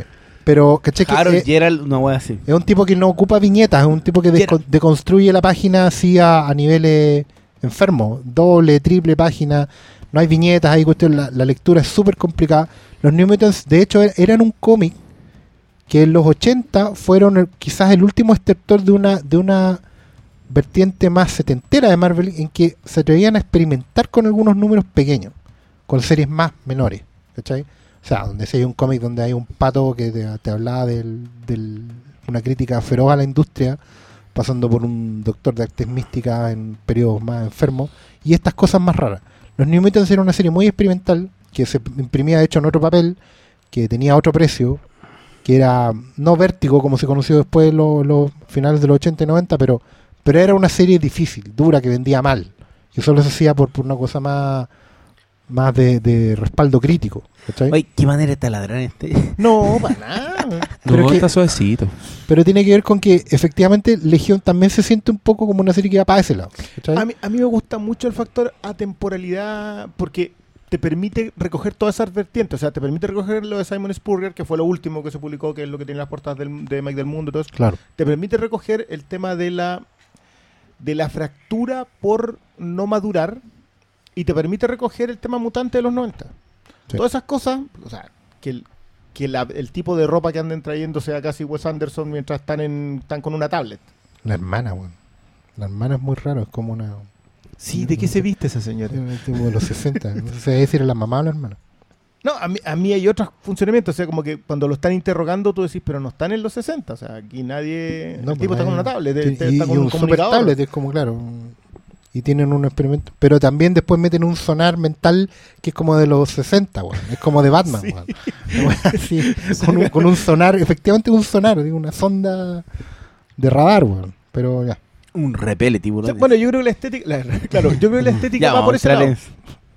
Pero sí, va, Va, para pa- ese va- lado. va para fi- fijarte que el Porque- tiempo probablemente sea también un Insisto, estado mental. nunca vaya a poder saber que lo que estáis viendo es lo que estáis viendo.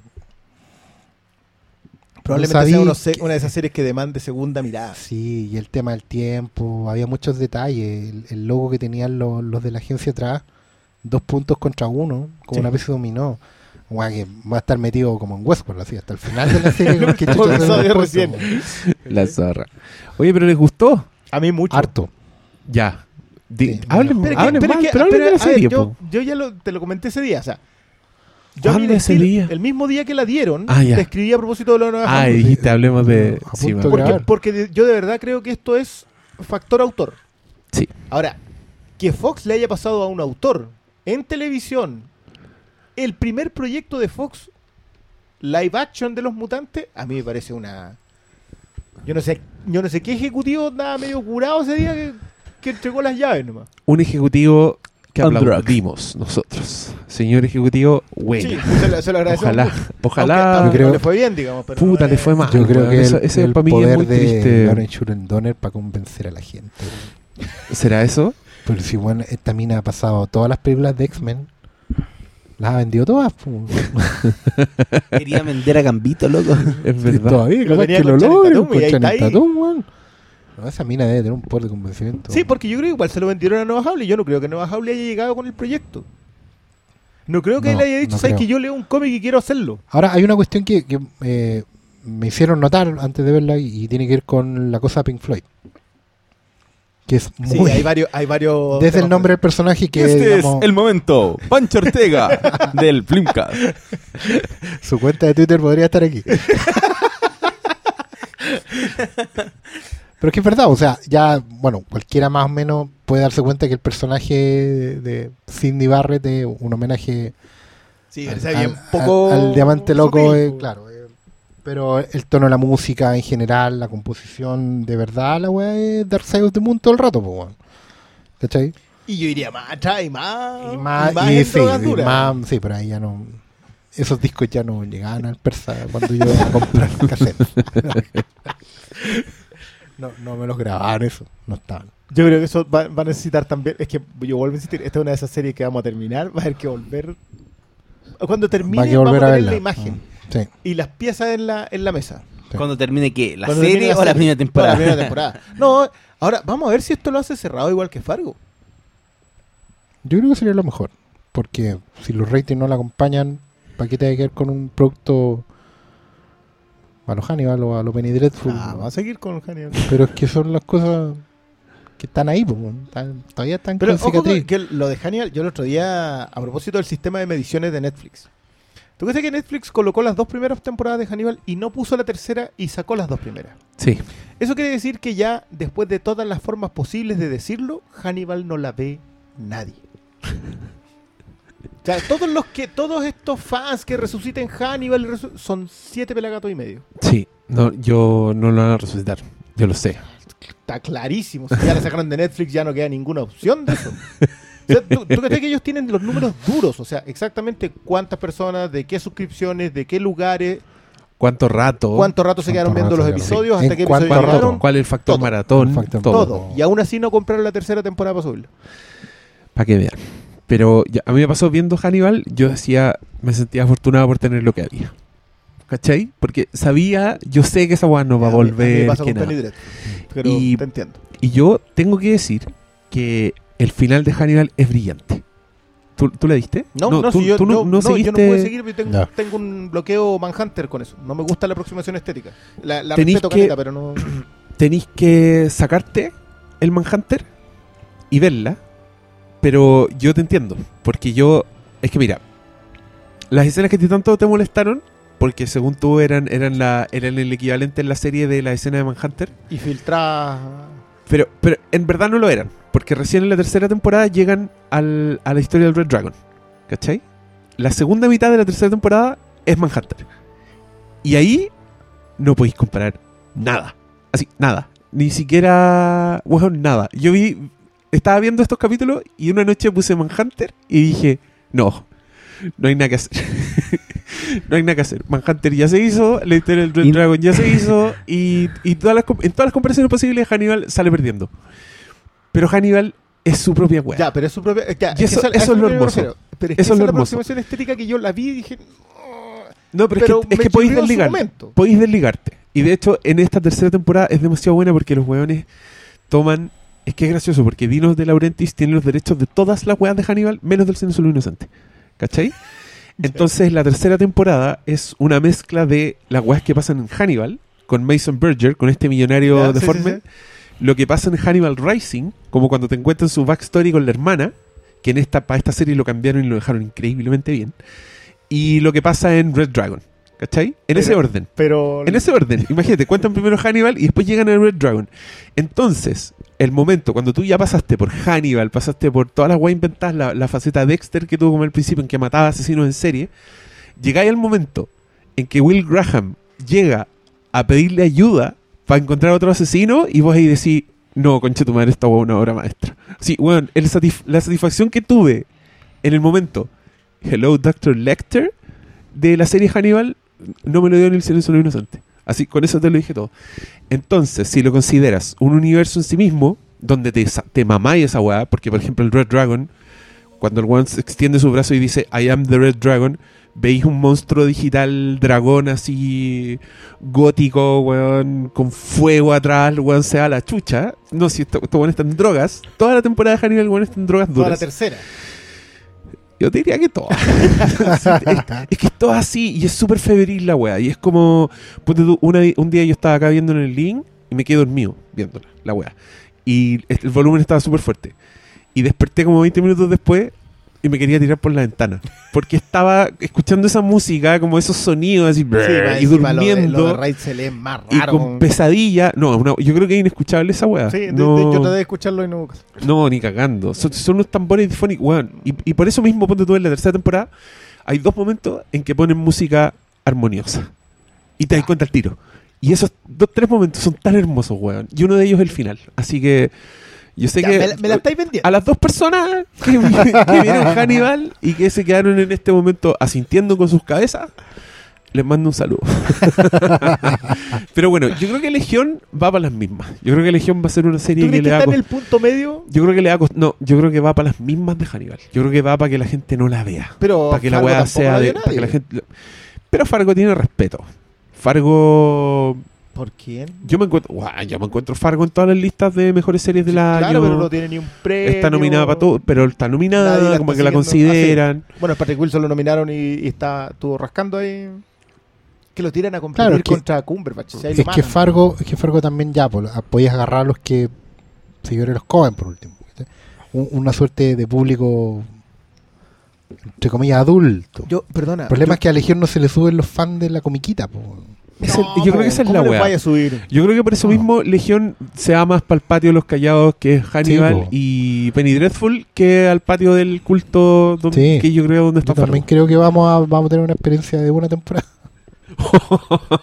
Puta, la otra Puta que empezaron tres. el Amigos, 2017 animoso. la otra- No pierdan el pero la- tiempo. No vean una weá que va a durar una temporada. No, ¿Cómo que no? del pastor. Todo lo contrario, al mucho contrario, más pues, hay rápido. que aprovecharla, hay que Sí, disfrutarla. Si es po, una sola claro. temporada, tenés que tomártela como un whisky de 40 años. Y veía esa temporada completa y que ahí listo, así, ah, en cambio la otra Sí, weá sí. temporada 7, Yo no ah, sé si necesitamos. Supernatural y esas cosas en nuestras vidas, así 11, 12, O 15 Big Bang años. Theory.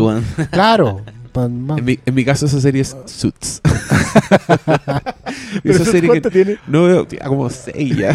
Que yo no tengo por qué tener cerebro para ver Suits. Ya, ese, ese es mi, ese es mi... Así lo decreto. ya. Que malo, no he dicho nada de Legión. No la vio este weón. No la vi, pero la vi en la pega y como que. Ah, no, no. No, la vi? Yo reconozco que Ay, esta es una y, y por, qué dije, por qué dije que está. Sí, sí, sí. la vi, pero es que no, no, no la vi concentrada, entonces por eso prefiero. Los gringos, lo- el- los gringos que yo escucho en sus podcasts tienen un concepto que igual es bueno. Los buenos dicen, esto es una serie, es una second screen series. Esta es una serie que tú podéis tener de pantalla secundaria. O sea, podéis estar mirando tu computador y tener la serie de fondo y... Y, y la weá la, la entendí igual y toda la weá. Yo, Legión, veo, yo veo la CW, No, Legión la no. veo así. Legión, ni Ni cagando. cagando, No, si no, yo estaba en la pega Legión con los ruidos, entonces. Legión es perdí el first and only No, screen. y, y más encima tiene todo un trabajo de entorno que te lleva así, pero. O sea, porque tenéis que estar escuchándola, tenéis, la música te va contando alguna cosa, la No, hasta otra escucharla solamente. Qué bien, qué bien que sea tan. que no, que no haga concesiones. Yo eso, yo como que. De repente estoy más lejos de eso, sobre todo este, este año que empezamos una temporada de premios en que no hay ni una película que te haga concesiones. Todas en sus propios estilos, desde Hell or, or High Water hasta Manchester by the Sea, ninguna te hace concesiones. No. No. Nada, hacerte cariñito. Esta- Yo las vi, yo vi esas dos. ¿Viste al Podría- final Hell or High podríamos Water? hablar, sí, las fui a ver al cine. Las fui a ver al. Su cine podría estar aquí. en una hermosa proyección de calidad. Mira, eh, eh, ahí estamos. Ahí está. Y. No, pero no vamos a hablar de eso, porque eso es para el próximo. Sí. Que vamos ¿Cómo- a hablar del, del eso? ¿Lo Oscar. vamos a hacer por tú? Hablamos, no, hablemos del Oscar como lo hicimos, que fue el primer podcast Pero el Oscar que cruzamos. Conce, contémoslo. Puta la. Sí, Sí, el programa del Oscar en verdad es sobre el Oscar. Claro. Ya, esa era nuestra broma del Día de los Inocentes que vamos, que vamos a tirar en febrero. Y vamos a decir, bienvenido al capítulo del Oscar y vamos a empezar. ¿Dónde naciste? ¿Cuál es tu color favorito? Da- dando ese la lata por más- más de cuatro 3.000 horas. reproducciones Sí. como las tiene el de Man from Earth. Oh, hay gente, hay gente que todavía me da pena y me dice, weón, yo ese día me de viaje y lo bajé y lo tenía ahí feliz. Siete minutos me duró la felicidad. Pero lo gracioso es que tiene comentarios como hasta la hora, o cuarta. Tiene más, yo creo que esos cabros necesitan un, un- un cariñito por lo. Oye, ah, por- a propósito cariñito, yo quiero eh, mandarle un saludo. Tenemos. Han pasado por la tienda, mm, eh, algunos que, aprovechando el verano, algunos radio escucha. eh, uno que nos escucha de Alemania, que se llevó No. varias películas chilenas para allá. Que Buena. le fascinó el de eh, Fernanda Almendra. el, Aquí no ha pasado no nada. ¿Ya? La, la adoro. Eh, lo mismo nos manda siempre saludos el de que nos escucha en Israel. Y el lunes pasó una chica que nos escucha en Inglaterra. Oh, Así que yo huevones. muy contento. Ya, ella preguntó si todavía nos podía hacer apoyos para los sándwiches y todo eso. Ah. Entonces Pero, en verdad, en verdad, es súper triste. Bueno, pues si yo les conté a ese loco que en el lanzamiento de un libro me dijo, oye, yo le, dame los datos y yo les transfiero para que se compren unas pizzas. Así, yo los invito. Y yo, uno se siente, pobre, no es pobre. No, no, no, no. no, uno es una rata. Sí, pero, pero gracias a todos ellos por la buena onda. Sí, no, eso, eso yo sí quería decir que los que no, pasan sí, siempre. es verdad, yo Ya, ahora ¿Y que tú? estuve en la, en la región penquista también quiero agradecer a la gente que, que, que saludó, que, que, que invitaba. Ah, te pararon en la a- calle, weón. No, no, no, por redes sociales, que es la calle de la calle virtual. Ah, La, en no, la yo, supercarretera de Claro. la información. yo te vi ahí en Talcahuano con un pescador. Ahí en la dos, ay, Puerto para el almuerzo de este pescadito, ojo. No, yo lo escucho. Pero sí, te- tiraron buena onda fotos, gente de- claro, gente de ahí, a mi locales. barrio, anda, Ya. pase por acá, y buena onda. Alguna invitación a almorzar también, La raja. pero sí que todo buena onda y muchas gracias. sí. ¿Sabes qué? Se siente yo, bien. Yo cuando, fui, especial de- yo cuando fui a Sí. Iquique hace dos años atrás, está porque fui jurado del Festival de Cine Sí. de Iquique y, y, y se dio mi cumpleaños allá Sí me acuerdo. y yo no conocía a nadie. Y me acuerdo que yo puse Twitter, "Al- alguien de Iquique quiera celebrar mi cumpleaños. y me junté con varios auditores, Auditores. lectores, que fueron, ya, vamos, vamos. Y yo no sabía nada de Iquique, entonces le dije, elijan ustedes un lugar. Y me dieron un lugar que era que tenía unos sándwiches súper buenos. Y estuvimos ahí, estábamos unos copetitos, tiramos la talla. Y después cada uno para su casa. Un saludo para los caros de Iquique que, que todavía me escuchan Sí, y que pasaron ese cumpleaños. Rara la guay, imagínate cómo... Sí, pero, pero que no Que hacen un a mundo cumpleaños. más seguro y más feliz. Sí, yo me bien. como uno dice, ay, psicópata, pero no. No, para nada. Estaba Más yo dije, ¿cuál es, ¿cuál es mi opción? ¿Estar triste así porque nadie me pesca o voy a tirar la talla con unos cabros que... Además que me escuchan a mí, pues, ¿qué, qué tan mala onda pueden ser? Nada que no Porque ya, ya, ya hay un filtro ahí. Ya hay, Claro. por lo menos ahí podéis empezar a conversar de algo. Como, ah, buena. Y, y, y a ti te gustó Interstellar. Me acuerdo que fue tema ese día. había La guerra contra los Había mucha- que tenés tú. había mucha gente enojada ese día. Pero fue un buen cumpleaños. Eh, ah, bueno, aprovecho de agradecer todos los saludos de cumpleaños también que me dejaron ahora esta vez. Porque estuve cumpleaños unos días atrás. Y demasiada buena onda por todas partes. Gente pidiendo podcast, así, oye. Gente muy, muy amable. A propósito de gente, leemos preguntas o no? No, ya, no tenemos que hacer Lego. Sí, pero papá, démosle dinamismo. po. Además, quizás las preguntas nos llevan para alguna parte, ¿o no? La hicimos en, en En Twitter, Twitter. así que así que Twitter. están cortitas. Eh, puta, pero hay, pero hay ¿Sí? ¿Te gustó eso? A ver, rellenen que todavía no llego No sé. abajo. Yo solo diré que el amigo Cristian dijo que se enojó leyendo preguntas. sí, es que. Mira, va a surgir esto mucho rato. Lo de Logan Last of Us. Es, es- ya, Yo dilo yo ahora. me- me- Yo entiendo que los amigos de la- más aficionados a los videojuegos piensan que Last of Us es en realidad una historia original. Por favor, échenle una revisada a los referentes. Es una historia. Creo que el- la primera idea que se me viene a mí a la cabeza es ser John Wayne con John Ford. Cristian, sé sincero y dile a esos güeyes, lávense la raja con Sapolio, No, weón. no quiero recurrir al, al- la raja con Sapolio si Pero- las of Us es una favor. copia de miles de y weas. de, un mon- de demasiadas cosas. Entonces, eh, seguir con esa cuestión, ah, no, pero es que... te- Por favor, o sea, si- Nadie, Cuando- por favor, lávense No, la raja con Sapolio. A mí lo que me pasó con La La Land fue un montón de gente que, que le tiraban, ahora es que yo he visto un montón de musicales. Puta, entonces lleva a la gente que le gustó La La Land y llévalos a tus referentes. En vez de decirle, claro, convéncelos, convérsalos. En vez de decirle, no, es una basura esa cuestión. Oye, ¿te gustó La La Land? Puta, podríais ver y le tiráis tu lista. ¿Por qué esa cuestión de andar basureando el resto? Porque está la negatividad latente 24-7. Si es la guapo. Yo te juro que es una cuestión que se me escapa. Aparte que, que de verdad tú colocaste por ahí un tweet. ¿Qué, qué les hizo La La Land?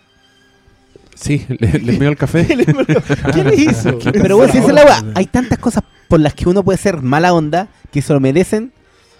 que eligen ¿Por- por como. qué eligen esto? Nosotros porque- hemos patentado, ¿sí? hay películas de, que de verdad ofenden, amigos. ¿ya? Esto no. Sacan la madre, loco. Claro, y esto por último tiene un disclaimer súper grande y súper bonito en los primeros minutos. ¿Ya? Su, su discurso queda súper bien planteado. Estas son las condiciones. Vamos a hacer esto. ¿Qué esperan? No, es que, mira, una de, ¿Qué de la- esperan? de los, No. ¿cuál es? el? De Sí. los ítems en contra, de, las de las- los argumentos en contra es, no es que yo ya he visto harto musical y esta es un refrito de todo eso. Puta, aprovecha que a la gente le gustó el refrito y véndele el original. Véndele en el sentido más estricto de comparte ese gusto, ¿cachai? De hecho, Pero no, la, la intención del basureo constante, yo... Y aparte te agota defender eso. Porque yo tampoco voy a ponerme a defender La La Land. A mí La La Land me pareció una muy buena película, pero, pero no, no me voy a gastar en el otro. A mí también, a mí también me gustó mucho. No encontré nada que me volara la cabeza, pero es una muy buena película. Pero por lo mismo, no tengo la energía para estar peleando con nadie. Es como, puta, weón, si queréis peleamos de Mad Max, Fury Road, una wea así que tenga más las venas, que esté más dispuesta Una a defender. que me enchuche. ah, Sí, Claro. pero, pero claro, es una muy buena película y si no te gustó nada de lo que esa muy buena película ofrece, que es bastante, entonces, puta, suerte en su búsqueda, lo más poco, amigo. Y bueno, Paulina Díaz dice al fin.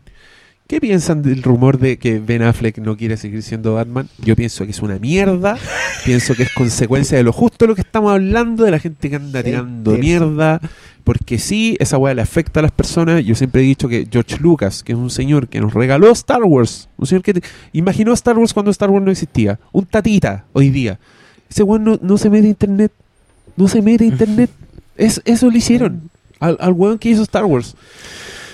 Mira, y Mira, ahora, yo- y ahora mira, yo- no quiere ser Batman, No, yo, según yo- un yo quiero rumor. decir algo. Yo lo subí esa weá a. ¿Dónde lo subiste? A tercera a punto com. mickeymouse.com.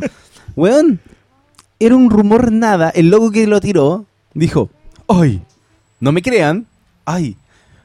Lo escuché de tres personas, pero tómenlo con una pizca de sal. El weón nunca. El weón reconoció que había tirado rumores antes que habían terminado nada. El mismo weón que dijo este rumor de que supuestamente Ben Affleck estaba chato. pero Ben le quitó, fue- pero, ver, para, le quitó pero para, le quitó credibilidad a su rumor y miles de sitios solo por clickbait, weón, le dieron como caja este rumor. Pero, y tú lo publicaste también. Yo lo publiqué, pero en, en- weón, este loco dijo que no lo compraron porque no están, Ya, no, pero- pero ya, vamos pero a lo tema. publicaste. yo hice una aclaración, Affleck se bajó de dirigir. Yes. pero es distinto decir que está chato y que sea Ya, pero no se bajó de dirigir porque está feliz en el proyecto. Se bajó de dirigir porque no, no- porque está chato del, del- de los memes, Entonces, de Hello Darkness, no, no, My no, Friend. no le quitemos es un el loco, piso al es un loco, es un loco que no se ganó, un No, loco que se ganó un Oscar a la mejor película, que de verdad el weón dice, ¿sabéis qué? Prefiero gastar el- tiempo en, en el otra weá". 2016, todas las entrevistas que queráis de Affleck hablando de Batman. Todas las veces en que él estaba comprometido con Batman. Y de repente, el segundo semestre se empieza a desmoronar todo. Todo, todo, todo, todo, todo. O sea, el, un- el Huffington Post le crea un meme. Sad Affleck lo creó un diario británico. ¿Británico no, gringo. no, ¿Gringo? Bueno, gringo.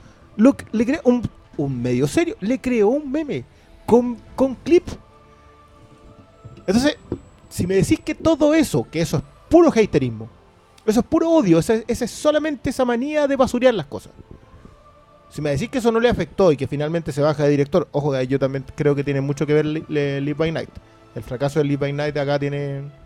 Es mucha O sea, pérdida para Warner. Cuando él dice que se aleja del proyecto porque era mucha presión, en el sentido de que el buen era actor, productor, director, Y guionista. co-guionista y editor, porque el buen iba a estar, metido igual en la selección, igual yo entiendo que ha dicho, sé que quizás es mucho para... Y si esta weá... A mí me gustaría ver si el Live by Night qué tanto tan metido está, porque si está exactamente lo mismo de metido, no es- es- es- él se considera un autor. O sea, perdona, pero Eastwood hizo lo mismo no sé cuántos años, claro, también en películas mucho más chicas. Yo creo que acá el tamaño de la película igual le Pero la diferencia es que no sé, pues Nargo no era co-guionista, ¿cachai?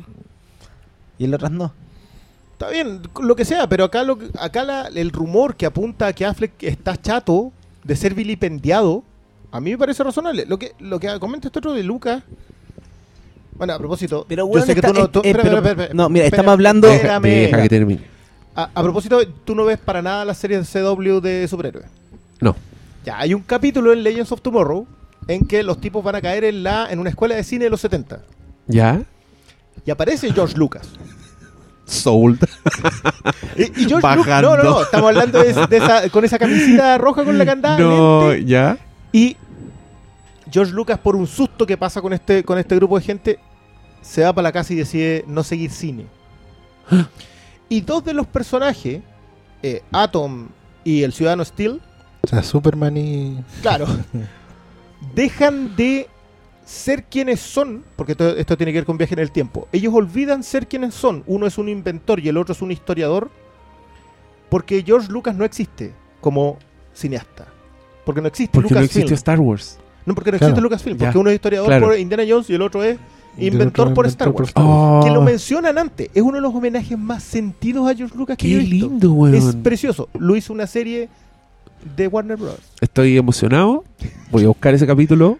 ¿Qué mierda, número es? Pero, pero- pero no importa, pero es... Pues el Pero- lo encuentro número. súper bonito porque, bonito. ponte tú, hay un capítulo muy comentado, ca- cacha como es de comentado que yo lo conozco y yo no veo esa serie culia, de Doctor Who, en que los locos traen al presente a Vincent Van Gogh. Como que mezclan como el artista de la época y que también tiene un, un homenaje muy sentido porque el weón justo se mete a un museo donde hay como una retrospectiva de Vincent Van Gogh y escucha a un weón hablar de Vincent Van Gogh diciendo que el weón no solo era el mejor artista del, del siglo XX, sino que también era un, un tremendo ser humano. Y Van Gogh así como que el weón se emociona y tiene una satisfacción que nunca tuvo en vida, ¿cachai? Y es como, como bonito, como un nivel de ñoñez eh, que yo puedo apoyar por siempre. Como que queda acá que el ñoño homenajee así desde el corazón, encuentro. Y Está George bien. Lucas, merecido. ¿Habrá algún capítulo con Ben Affleck en que, Es que, es que ahí evitan, pa- ahí para mí está el tema. en que está Sad Pero Affleck ahí? Lo que yo quería decir es que Ben Affleck le hicieron mierda por Daredevil, le hicieron mierda por su weá con J-Lo, y con J-Lo sí que le hicieron Sí, mierda. le hicieron bolsa con Esta, J-Lo. esta weá no, lo de Batman Superman es una weá de pecho comparado con cómo le hacen mierda con J-Lo, sí, quizás acá es más Entonces, grande nomás. No sé No, si más yo creo- grande, Yo con creo lo de J-Lo, weón, creo que era no se los compara, días, Porque weón. cuando el weón estaba con J-Lo, una weá es que te ween porque andáis y otra weá es que te ween por tu trabajo. ¿Cachai? Como. Y ahora el weón ya pasó mucho tiempo. Yo siento que le costó ganarse el respeto de. de- yo todavía me acuerdo de esas críticas como, oh, Mish, este weón sabe dirigir. Cuando el loco hizo con Baby Gone.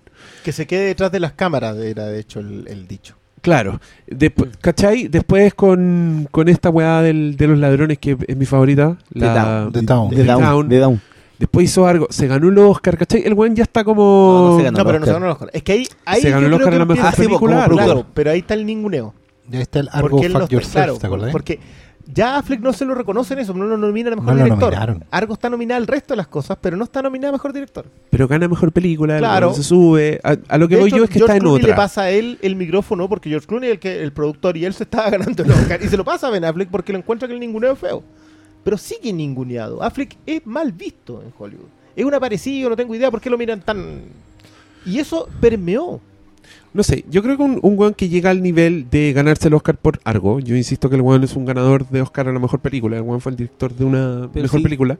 Eso ya le da una categoría, tiene un Oscar por guionista, Por guionista. por Good Will Hunting. Hunting. Entonces el weón está en un punto en que de verdad te queréis meter en un forro donde una película en verdad están todos afilando los cuchillos. Así, esa es la weá. Yo creo que esa, esa presión es la que este weón no quiere. Yo creo que. Más hay- que- Mm. Y eso es producto del bullying y toda la weá. Porque el weón ya está como. Weón, voy a tener que hacer una obra maestra y me van a huellar. ¿Cachai? Yo creo que Onda, tiene que yo puedo ver- hacer The Dark Knight de nuevo y me van a huellar. Yo creo que tiene que ver harto con eso. O sea, como bien decía Malo, un weón que viene de Daredevil, un weón que viene de Gigli, un weón que viene de un montón de weón. De- También lo voy sí, bueno, y, y por algo también está peleado con Kevin Smith, ¿cachai? Eh, yo creo que también es un weón que ya está en una edad en que no aguanta weá. No tiene por qué. Independiente que se haya ganado un premio. Uno también dice, ¿sabes que Yo sé para dónde va esta micro y para allá no voy. No vale la pena. Tengo familia, tengo hijos, weón, no, no estoy weá. Y es una cuestión súper reconocible y súper sana también. O sea, nada es tan grande como para que te tengáis que comer troleo. Ahora, a mí lo que me hace ruido cuando salió la noticia, lo que me hace ruido es que ya, Batman vs Superman, tú solo actuáis. Ok, dirige otro, y es un proyecto de otro. No tenía ni pito que tocar. Y a hacer tu película, tu visión, pero tuviste un mal resultado con otra película que es Live by Night. Claramente el estudio, porque sabes cómo funciona el estudio, has trabajado toda tu carrera de director con ellos, ¿cachai? Te has puesto la mano en el hombro y haber dicho, ¿sabes qué, Benjamín? Te vamos a ayudar. Tú entenderás. ¿Cachai? Lo, Y- lo adoptan después de con Baby Gone. Claro. Pero, pero hay una, una cuestión de que nosotros somos tu casa y te queremos cuidar. Así que te vamos a apoyar, Benjamín. ¿Ya? Vamos a traer a estas personas que te van a proteger y te van a ayudar para que tú no te estreses, digamos, y estés bien, tranquilo. Tú sabes para dónde va eso y probablemente no es lo que tú, a lo que te querís someternos, ¿cachai? Y además tener la experiencia de haber terminado otra película que ya estaba condicionando la tuya, que es la Liga de la Justicia. Ese factor no debe ser menor. O sea, después de eso, el tono, el, el estado de situación del personaje, probablemente condiciona tu trabajo. Entonces, tú dices, ¿sabes qué? Lo mejor que puedo hacer acá, yo, yo la dura no creo que el one se baje del, del papel. Yo creo que ese contrato debe tener unas condiciones que no son así como para decir, ¿sabes que no lo hago? Probablemente el one te tenga que pagar la indemnización por todo el resto de su vida trabajando para Warner Brothers hasta limpiando los baños para pagar esa weá. ¿Cachai? Porque tampoco es que el estudio diga, ¿sabes qué? Este one ya no va a ser Batman. No creo que sea tan fácil. Porque partía a quien poní. John Hamm. Pero John Hamm. John Hamm no lo conocen los millennials, po, weón. Yo jamé un viejo, estáis locos. John Hamm tiene un año menos que Ben Affleck. ¿Por qué le tiran el mote de viejo? John Hamm nació con cara de viejo. Claro, como es Ben como- Affleck en la foto que vemos hoy día. Oh, hoy día vimos Ese uno- le tiene un año menos que. Más, un año más. un año, un año más, un año menos. Se llevan un año. Ya, pero reconocís que uno al lado del otro se ve mucho más viejo. Para mí me cuadra como Batman y como este Batman también lo cuadra. reconoces sí, pero que, lo, que, en, lo que diría cuadrarte es que no van a querer un weón que no Claro. les va a durar. y 10 reconoces años, que en el pueblo Ben Affleck se lo come con papas fritas. En términos actorales. Se lo come con papas fritas. Ahí ¿A quedó, ahí, ahí queda en Mad Men. El Mad Men, ahí quedó, pues, weón. Perdona, pero el registro de Ben Affleck es harto más chico que el de John Hamm. John No, Hamm puede pero- salir en pero Kevin en- Smith y puede salir de Mad Men. Pero en, en The Y Town, hacer White ahí quedó, Christmas. po, weón. Ah, ok. En esa película ahí quedó, po, weón. Se había olvidado que salía No, no, sí, no, sale, comparte- comparte los tanto en dos. esa película. No, yo no, no aplaudiría tanto su. ¿A ninguno de los dos? su- no, el, el John Hamm. No, por eso te digo. En- Ben Affleck, en- por Ben eso, Affleck ¿de se lo comió en la, en la que No, de compartieron. hecho, en el cine nunca ha brillado él. A mí me llama la atención. No sé si. No, tiene una weá con Disney como deportivo, típico drama deportivo. man. De Million Dollar. Arm. Mm, Pero yo creo que no.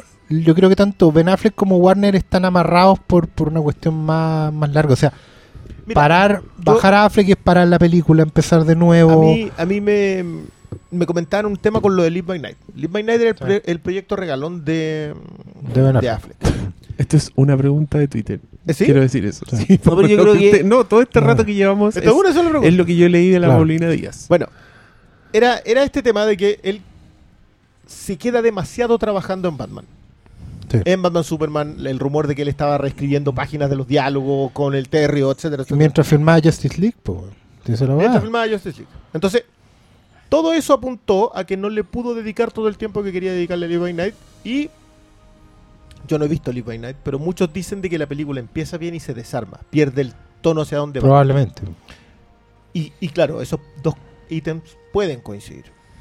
Yo vuelvo a, cul- a culpar a los haters. Yo de verdad yo creo que ya va siendo momento de, de parar un poco el tema. Yo lo comentaba el otro día. No, no puede ser que dejemos a gente esgrimir argumentos. O sea, yo no soy de este tipo, de esta forma, esta categoría. Pero esgrimir argumentos imbéciles para hacer crítica constantemente. ¡Ahueonaos! Pero No, no podemos seguir bancándonos Dilo. eso. No, pero no, No, mira, no si quiero el, punto es que igual, pues también les da con tanta weá sin peso que, que sigan weyando con lo de Marta, que para mí ni siquiera era el, No, el- o sea, eso ya es una- pero ni siquiera era el- Hasta como chiste lo está grave. pasado. po. Ya, pero loco, no era grave, weón, y la weá calzaba con la historia que querían contar, ¿cachai? Y no se preocupan de weá. Entonces, ¿para qué pescarlo, weón? ¿Para qué? Esa es la porque, weá. porque terminan haciendo esto. Es que ese es el punto. Cuando nosotros decidimos, perdona si me estoy arropando mucha gente, como, pero cuando tomamos la decisión de no enfrentarlo y dejarlo, dejar, no, ¿sabéis que para qué nos vamos a meter con estos otros? Agarran fuerza en la masa y agarran tanta Ah. fuerza que logran hacer caer estas cuestiones. No, es que yo soy de la actitud, cuando me topo con esos weones, digo, chupen el pico. Ya, sí, entiendo. pero No es una gran argumentación, malo. No lo sé, pero es que para qué pescar. Es que es la weá. No, no podéis debatir con alguien que no tiene argumentos, ¿cachai? Es que tenéis no- que dejarlo y- en evidencia. y puede, es mira, yo respeto, cada uno puede tener un punto de vista. Pero, pero, es tengan argumentos para distinto, sostenerlo, es que es ¿cachai? distinto la opinión. A mí me pueden no gustar películas buenas y me pueden gustar películas malas. Pero una, una gran diferencia entre decir que a mí me gusta una película y poder argumentar cuáles son los méritos o no de esa película. Y si no te gusta, argumenta también. po. Y si no, no, es que, es que si no, lo- la cuestión, los gustos no se Eh, defienden. La misma weá con La La Land. Mucha gente me decía, ay, no voy a ir a ver la weá. Pero la weá es como me decían, la weá, no sé, ya está hecha. Pero weá, no la habéis visto. ¿Cómo, ¿Cómo estáis opinando sin ver una weá? Yo hay varias películas que no he visto y no las ando odiando porque no las haya visto. Simplemente andáis- o no estás opinando sin conocimiento de Exactamente, no ando, oye, no vayan a verla porque yo no fui. Amigos, hay más películas, hay más cosas. Ya tírate otra pregunta para que estemos media hora más. Eh, Aunque igual era buen pie para Lego Batman. ya hablemos de Lego Batman. Ya, démosle. Ya, Ya. Yo quiero hacer justamente un paso a propósito del otro que estábamos comentando en si llega alguien nuevo a interpretar a Batman. ¿Por qué nos cuesta tanto los distintos enfoques a un personaje que llevamos décadas leyéndolo con distintos enfoques? Hay una secuencia en Lego Batman en que Alfred le dice, eh, amo Bruce, usted pasó ya por esto el 2016, Todos los años. el 2015, el 2013, el 2000 y empieza a retroceder y te da todas las encarnaciones de Batman en el cine. Es que, es que ahí, en el caso de Ben Affleck, a mí lo que me molesta no es que vaya a haber otra encarnación de Batman, es que siento que el weón no cumplió su ciclo. ¿Cachai? Porque yo vi Batman v Superman y dije, este weón va a ser la zorra, este weón, o sea, este lo Batman, comentábamos, hablamos un montón de este eso, Batman es increíble, que venga, que venga. Para mí, Claro. eso es lo que me molesta, no es que me molesta otro Batman, me, me da lo mismo. Da lo Sí, mismo. pero no. acuérdate de lo que pasó con Christian Bale cuando eligieron a Affleck. A mí no me pasó eso. Bueno, ya, yo voy al voy a lo Sí, ahí voy a hay gente en que no se... Ya, pero tú crees que la reacción entonces hoy día de gente que dice no, es porque no quiere ver otra representación del personaje? No, no, no, es que ¿No es porque echan de menos a Ben Affleck? No, yo- o sea, si echan de menos a Ben Affleck, entonces digan estábamos equivocados la primera vez y defiéndanlo. No lo dejen caer como lo han dejado caer. Ah, no, pero yo, yo igual en... Si algo he escuchado, incluso de gente que odia la película, es que eh, encuentran que el Batman de Affleck eh, era Sí. la raja, era la mejor weá de la película, ¿cachai?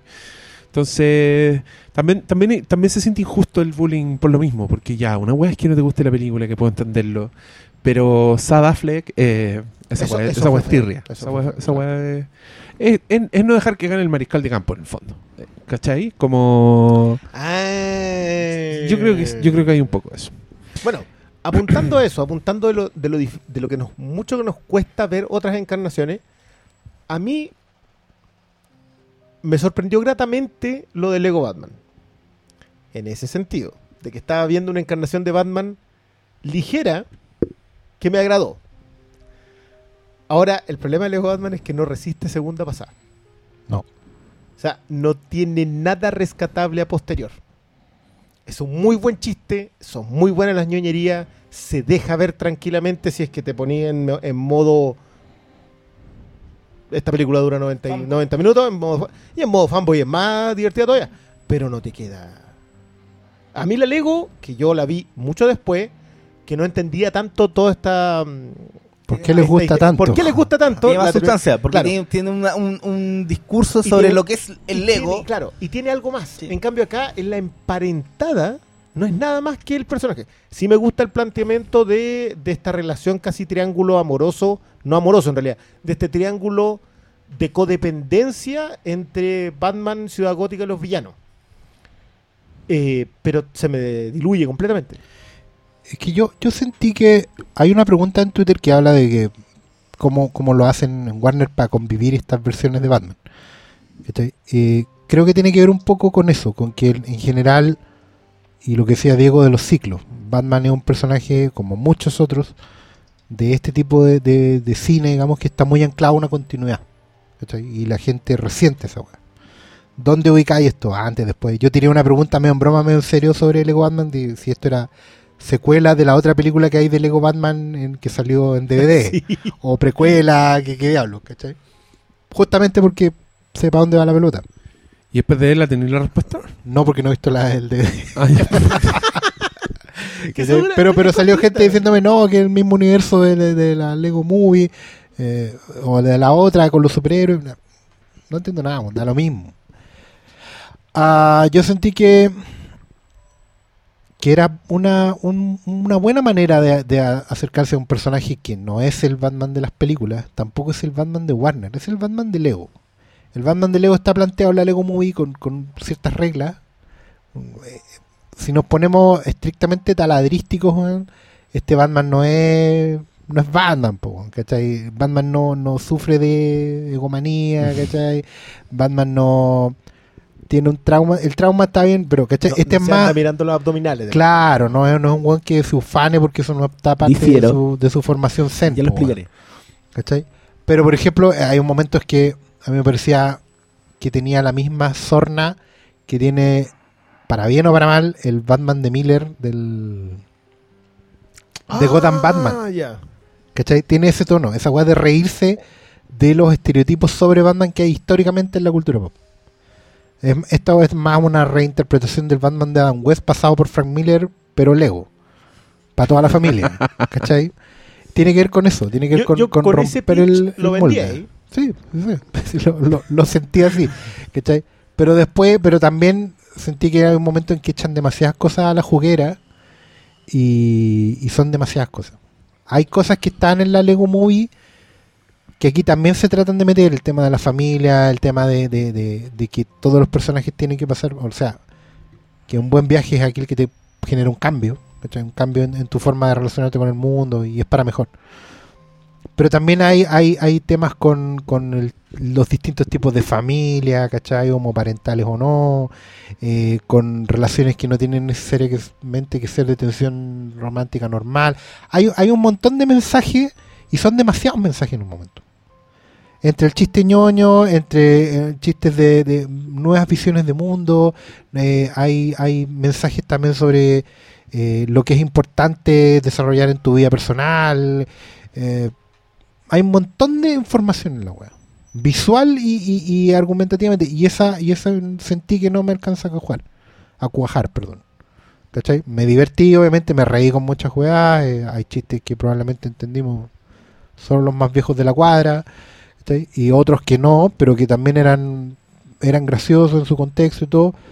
Pero sentí que era. era había mucha gente metiendo la cuchara. De hecho, vi que son como seis guionistas. Y se Y nota sí, y se nota, como que cada uno metió su propia escena, su propia cosecha, su propia talla. Y, y creo que por eso no resiste una segunda pasada. No me arrepiento de haber ido solo o no con los niños, digo. Siento que los niños se habrían perdido en este mare magnum de. ¿Sabes qué raro? Yo, yo fui con la, con la heredera y ella sí la pasó súper bien. Tal vez tiene que ver con que son más dispersos y como que no están pescando la misma cantidad de cosas e información que Puede ser, tú. al no percibir no- no el, el es- boss del ruido blanco, Claro, entonces les como molesta. que para ellos pasan nomás las cosas. El repelente de tiburones no es un chiste distinto a de por qué diablos ando ocupando esa cosa. No, Claro. Es- Pero, pero está este Robin que, bueno, no es Robin, diríamos los ñoños. ¿Cachai? Pero que engancha mucho más con un espectador pequeño. Que ve a Batman como un modelo paterno. ¿Cachai? Este Robin está Sí. hecho para ellos. Claramente. Sí, de hecho es raro, pero también acá está lo de Batgirl. Que, que también... Claro, pero es un modelo más maternal de seguir, ¿cachai? Una, una niña como la que yo quiero ser cuando grande. Eh, claro. Entonces, Mira. depende- ya, vamos. Hay, hay un autor que conoce mucho Batman. ¿Ya? Se llama Frank Miller. Es el autor que reinventó a Batman para nosotros, para los tiempos contemporáneos con Sí. Dark Knight Returns, que volvía a los cómics más oscuros, y también con Batman Año 1, que le creó un nuevo origen al personaje. Frank Miller lo que dice es que Batman es un diamante multifacético. Podía hacer la agua que sea con Batman y el personaje no se va a romper. Puede existir Batman y Robin, y aunque sea muy distinto, igual sigue siendo Batman. Podía ser el Batman de Adam West, y puede ser una agua muy rara, pero sigue siendo Batman. Batman tiene muchas caras, y es la gran gracia de Lego Batman, porque toma todas estas distintas miradas que existen de Batman, desde las canon, que son los autores, desde cuando se ríe de, oh, vi su, su fase el año 2000, 2012, 2097, sale la, las batipezones, sale toda la wea, pero también toma lo que es el meme de Batman o, o lo que genera desde, no sé, pues toda esta wea eh, homoerótica que existe Sí, en relación al pues, personaje. Quizá aquí lo, en vez de ponerlo con Robin, lo pusieron con el Joker, ¿cachai? Pero existe. Que también había una conversa sobre eso en los cómics. digamos. Pero pues, existe. Sí. tratado. Pero existen. No hay un solo Batman, ¿cachai? Tú no puedes decir, este es Batman. Batman depende de. Y es mucho más que todos los otros personajes. con- más que todos los personajes de cómics. Creo que Batman es el que está más marcado esa idea. Concuerdo plenamente con, con- con esa visión, pero, pero ¿por qué entonces nos cuesta tanto eh, aceptar distintas visiones o distintas versiones eh, de Batman? Porque somos. ¿Pero Porque a quién le existe- cuesta? ¿De quién está hablando? No, pero, ¿Está hablando no, al ñoño, que- po, al ñoño, al ñoño, cuando cambian a. Christian Bale. Eh, eh, claro, O, no, po, eso. o, o- o porque existe tanto odio a, un, a Batman y Robin, o porque hay gente que no detesta ver el Adam West, ¿cachai? Pero yo creo que Batman trasciende todo eso y Lego Batman, que es una película muy ñoña, creo que cuesta, si no cacháis mucho Batman, cuesta verla. Y ese es su gran pecado. De hecho, yo como que el elogio más repetido que le he leído es que es más divertida que la live action. Pero ya, pero, Pero eso no es un elogio. No, no, es un elogio. Porque pero no es un el- valor propio de la película, es una comparación Sí, con yo otras. creo que el punto más que, que toma todas estas visiones de Batman, en modo chacota, porque igual es una comedia animada, pero igual toma elementos base de Batman, desde su relación con los villanos hasta este Goddamn Batman que, weón, Sí, pues, como ve a estos villanos secundarios a los que no pesca, o todo este discurso siempre de cómo es que estos villanos están sueltos y Batman entonces no funciona, que es algo que es igual estado latente, está. De ¿cachai? hecho, quizás una de las pocas cosas que a mí me gustó es justamente eso. Todas las críticas, o sea, de hecho esta película está cimentada en la crítica del fandom a Batman. Hay mucho de eso. O sea, el, O sea, no el es solo- tema de la, de la codependencia con los villanos. El tema de la facilidad que tiene de que Batman se coma un error propio.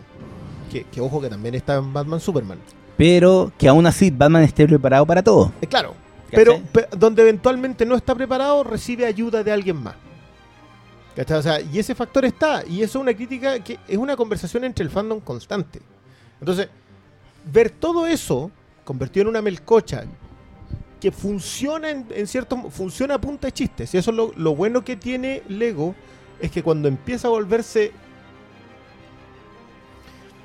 pastoso el camino, tienen un chiste que te lo vuelve a prender. Sí, ese es el punto. Yo creo que Lego Batman funciona en ese ámbito. Su bife es que es tan ñoña que no sé si pescará un público más general. Y es tan ñoña que se preocupa mucho del gancho, del guiño. Y deja de lado un poco la historia. Y en ese sentido, Lego, Lego Telego Muy tenía mucho más que decir sobre su propia historia, ¿cachai? No sé. Es por- que era su propia historia también, pues no tenía Enta- entonces acá es como tan lineal, predecible, y sí, tiene muchos chistes. Y te cagáis de la risa del, de weas tan ñoñas como el batirrepelente, o sea, el de repelente de tiburones. Claro, es que ¿Cachai? no, no nos basta, no nos basta con que la película se deje ver completamente. A mí me bastó, yo la he visto dos veces. Vi- bueno, la vi primero doblada y después la vi Subtitulada. eh, subtitulada y había muchos chistes que se perdían con el doblaje. que eso es bastante común. Pero dentro de todo, mi, sí, mi mayor punto es que al verla dije, bueno, no puedo traer a mi mamá porque se va a perder con esta película. Y ella ha visto todas las películas de Batman, ¿cachai? Pero creo que es tan ñoña que, que mete un poquito la, la, la pata mucho dentro del taladro, ¿cachai? ¿Qué opina usted? Tú, pero yo creo el malo contestó a todo. Sí, Ese, sí, pues quería que hablara él solo de la película. Quería hablar tu, tu visión de la película. ¿Él, él- ¿Ya lo dijiste o, o queréis decir No, otra eso. cosa? Ya.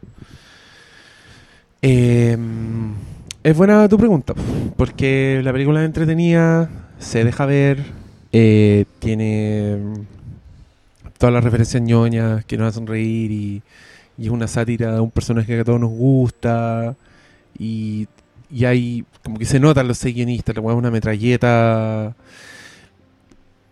y me hizo reír y todo, y me fui a la casa y si eso basta, bacán. Estamos, estamos dados, apruebo- aprobamos Lego Batman, lo pasamos la raja, yo creo que todos lo van a pasar igual de bien. Pero a mí me dejó un gusto un poco amargo la película, debo decirlo. Porque supongo que para mí no era suficiente eso. Eh, yo encuentro que la película Lego tiene varios de los vicios que tiene esta película también. Eh, la película Lego es una weá que a mí me gustó mucho cuando la vi. Y nunca quise repetírmela. Así salí diciendo, weón, que buena era la película Lego, como se la recomendé a todo el mundo. Y nunca más quise verla de nuevo. Y, mm, y con esta siento que se les arranca un poco la moto. Como se van al chancho, un poco. Encuentro que tratan de, de hacer demasiadas cosas con, con la historia. Tratan de hacer meter demasiadas lecciones. Trata de ser eh, al mismo tiempo como, como satírica, aguja, así media, media puntúa, ¿cachai? Como reírse de sí mismo, reírse de Suicide Squad, ponte tú en, en algunas tallas como, como, como decir, somos, somos más South Park que Pixar nosotros, ¿cachai? Como una actitud así, pero que yo no me la compré precisamente porque encontré que la weá disparaba tanto para todos que, mm, que la encontré poco honesta, finalmente. Como, no sé si se acuerdan en los créditos cuando están saliendo, como que ponen una canción más light y Sí. los buenos dicen, eh, esta es una canción para tranquilizar a los padres y a los ejecutivos Sí, del estudio. De hecho, Yo, parte con yo en ese ese chiste. momento dije, no, weón, no, no te podí, no te podí, no podías hacer como que te estás riendo de los ejecutivos del estudio porque pusiste una referencia para todos los grupos etarios posibles. ¿Sabes qué me pasó esa weá al principio? Porque la película parte con esto negro. Sí. Todas las películas importantes parten con negro. Y ahora tenemos una canción que no le va a gustar a los padres y a los. Y yo dije, oye, mira, esta se estrenó en febrero igual que Deadpool. Ah, que también ¿viste? tiene un montón de guionistas. Sí. Claro, Porque hay Pero- gente escribiendo chistes. claro, y probablemente ahí el tema de la segunda vez es como, ya, está bien, está divertido, pero te vas a convertir como el Festival de Viñas. Y todos los febreros vamos a tener una película que se ríe del estudio con la venia del estudio. Sí. ¿Cachai? Es como, mira, eh, febrero es el mes en que nos damos permiso para que se burlen de lo que todos saben que hacemos, pero que obviamente vamos a seguir haciendo. Ahí como que vi las costuras y me sentí un poco incómodo. ¿Cachai? Pero, pero después, claro, lo que más me, me, me- no me complicó, porque tampoco es una weá que me haga daño, pero, pero coincido con ese gusto amargo en el sentido que había demasiadas cosas metiendo, demasiados mensajes, weón. Sí, O sea, y, que, y que- y que eh, yo no puedo evitar sentir que son súper caros, entonces no puedo evitar ver esa... Puta, no sé si es, si es condescendencia, pero sí es como... Yo, yo al malo le quiero pegar un botellazo porque no ha dicho fanservice todavía.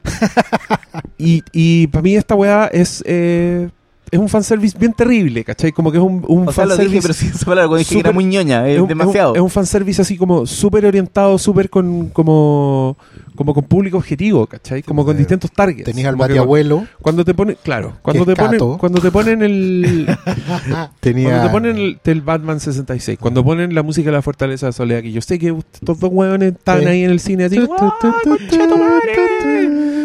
porque yo también, ¿cachai? Weón, los Gremlins, ¿para quién pusieron Weón. Gremlins? Para mí, weón, para mí. Los weones encontraron un weón, dijeron, este weón, Y este le- pero- pero y le- vamos a meter movie de- Para, vamos ¿para a qué pusieron a Voldemort? Gremlins. Voldemort para los, los pusieron. Voldemort, el señor de los anillos. Y el Kraken para la el- hostatita. El Kraken. El weón. fue para los puros tatas.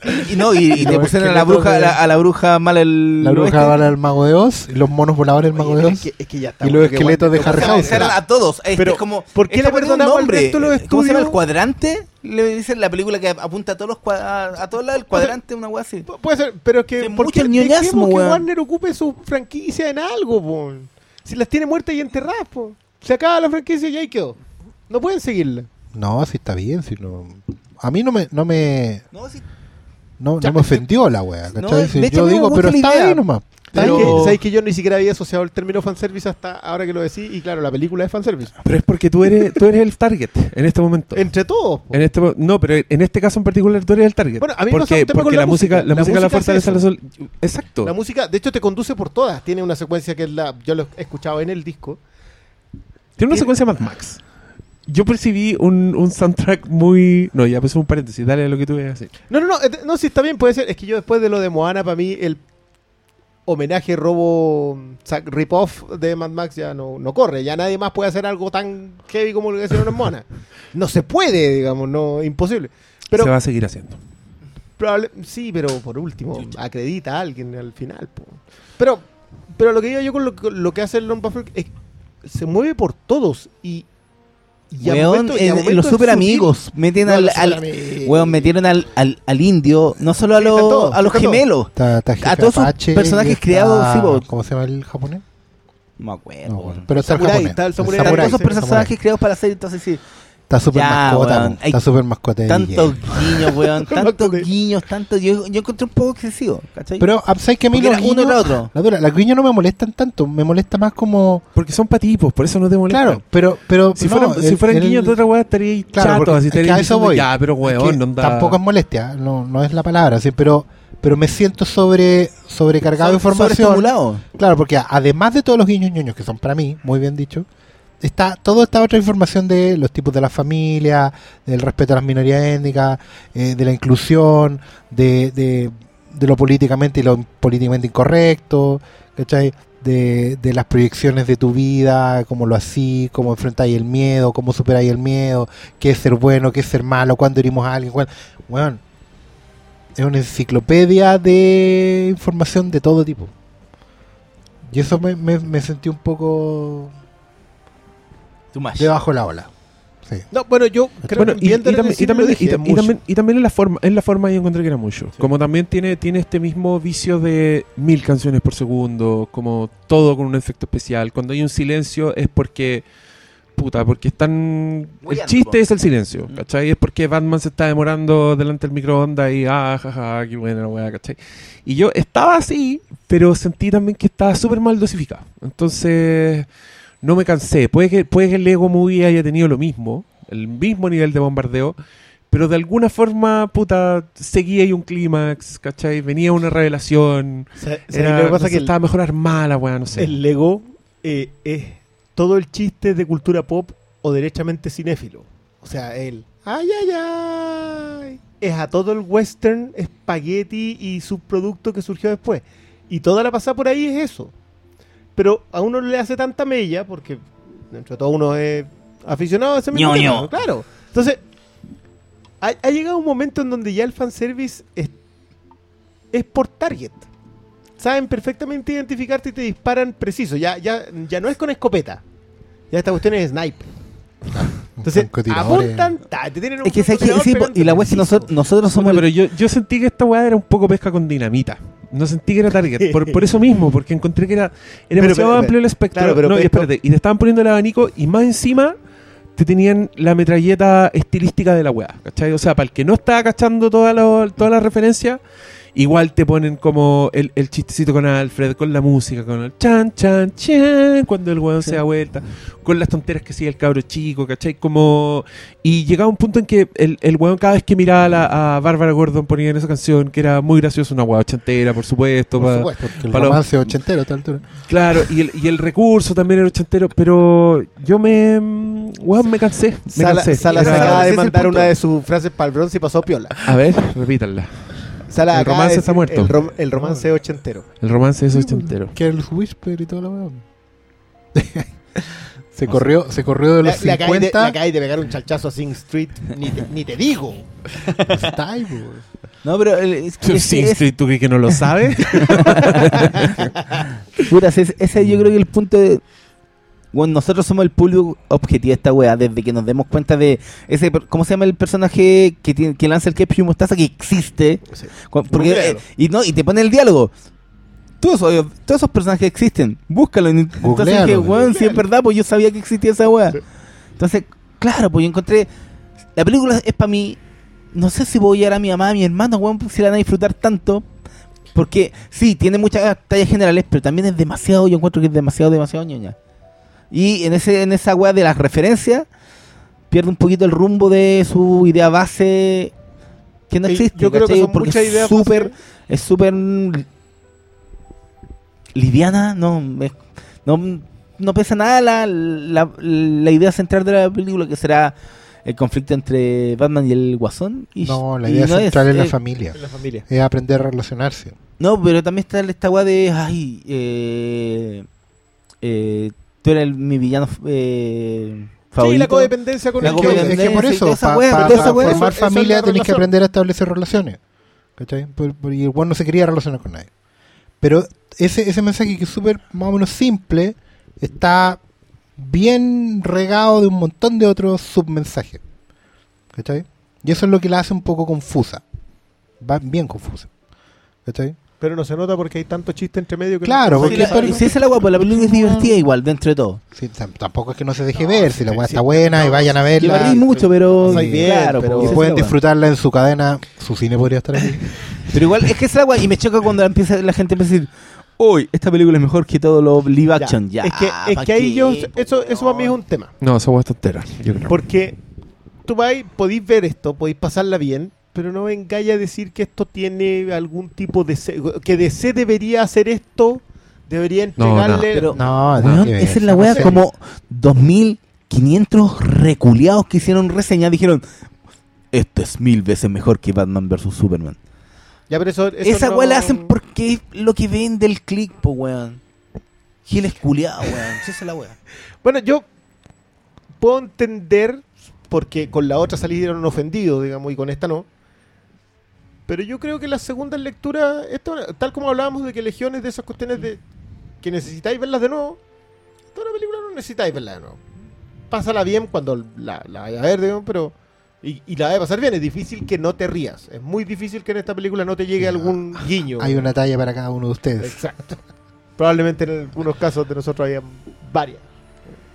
Pero. Sí, sí, bueno, esta es como la weá que, que hablamos la otra vez. Este es como Guardián de la, de la Galaxia, pero ya metiendo la, la pata al fondo, weón, onda ya... Ya, pero es que Guardianes de la Galaxia tiene, tiene a su No, favor pero ser claro, Marvel, y Marvel es incuestionable. Sí, ¿no? pero Eh, igual tenía como este foco de, del cuadrante. Sí, esa es la weá. Las películas que apuntan a todos lados para agradarle al cabro chico, al papá, a la mamá y a, la películas hechas con estudio de mercado y funcionan muy bien y, y- y- ya hay que empezar a darse cuenta que, que esto es así nomás.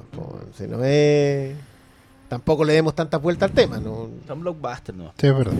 Es la, es la película de febrero. Es, la- es la- el meme, el meme del momento. Eh, pero yo sentí que esta weá era un meme como cuando, cuando las corporaciones hacen memes. Eso sentí. De alguna forma sentí que la sátira de Deadpool era más honesta que, que la de esta weá, ¿cachai? Como, mm, como cuando, cuando te aparece un meme, cuando te aparece un meme de Movistar y que tú lo medís y decís, ah, un meme que buena, y después veis, pero mm, esto no. Eso me pasa con Leo. Eso me pasa con Leo, como que llegué así, ah, qué buena, qué chistoso, pero cuando estaban haciendo los créditos yo estaba más, estaba más enojado que contento. Como sintiendo que me habían querido ver las bolas. Y, mm, y encontré que era un fanservice por, por ser fanservice. ¿cachai? Entonces, no, no sé. Pero. Ah, Teniendo, teniendo una, una historia que sí podrían haberla construido bien. Sí, igual, igual que Yo- con la sensación de que, que- de que yo era que una oportunidad mal, sí. mal, mal usada. También debe tener que ver con eso, porque también yo reconozco que he tenido expectativas para esta película. Creía que podía ser así, wow. Y puta, los- las primeras reacciones que yo vi eran como que la weá era wow. Entonces, igual me siento un poco estafado, porque no, no es wow. Em, Porque las primeras reacciones iban contra Batman vs Superman, pues weón. Sí, sí, Sí, ¿hasta cuándo? Sí. weón? Alex Fuentes dice, revelen las papitas que vieron en el evento de Fox. Bueno, ya hicimos todo eso en la, la primera parte del programa. Saludos. Hablen un poquito de Captain Fantastic. Eso, eso cuando hablemos de los capítulo. Óscares. Sí, capítulo. próximo capítulo. Paciencia, amigos. Eh, Dream Sequencer, Chupetín 3, pregunta: ¿Hay fichas para Logan o simplemente esta perdió credibilidad al hacerla como The Last of Us? ya te- ya te Leíste esa dijeron- pregunta solamente para... No, no sabía que terminar eso. Pero sí, hay fichas para Logan y eh, no pierde nada de credibilidad con eso. Y The Last of Us no inventó esa, ese, ese diseño de personajes. Así que eso le vamos a decir por ahora. Explíquenme Legión, dice Cami, con manzanitas porque no entendí ni una lecera. No me juzguen. Si la va a seguir viendo, no tiene absolutamente nada que enjuiciarle a nadie. Sí, mire, Sí. Cami, esta eh, serie está hecha para que no entienda. Y las manzanitas se la va a dar la misma serie si usted sigue viéndola. RR, ¿la gente de A24 desbloqueó a Fílmico? Sí, sí. ¿Por qué, por te tenían No bloqueado? tengo idea. A mí me dan ganas de decirle más cosas, porque yo les dije en Twitter, a los que no estén en Twitter, yo les dije, hey 24, please unblock my friend. y en gente le empezó a hacer retweet y fab, No, en la- entonces en la tarde me desbloquearon. como- el community manager dijo, ya, ¿y por qué ahora me bloquearon? Yo creo que te bloquearon por error, así, yo creo que el weón corrió el- dedo. claro. Y el pobre, weón, así, pero. tirándole flores No, en todos los capítulos. Y lo, y lo más heavy era que todos posteaban algo así como, oh, mira qué bueno esto. Y a mí no me llegaba. Lo voy a ver, pues. Tweet no disponible. Porque Sentiste lo está- que yo sentí en Twitter, weón. estaba ah, cuando no- Ah, tú hiciste algo malo. Quisiste que compartiéramos ¿viste? tu miseria. ¿Viste? Ahí está. Yo no hice nada, weón. Fabián Esteban, me acuerdo que vieron algo de Logan. ¿Cómo estuvo eso? Ah, ya lo contamos. Está, se viene muy No, pulento. yo no he contado.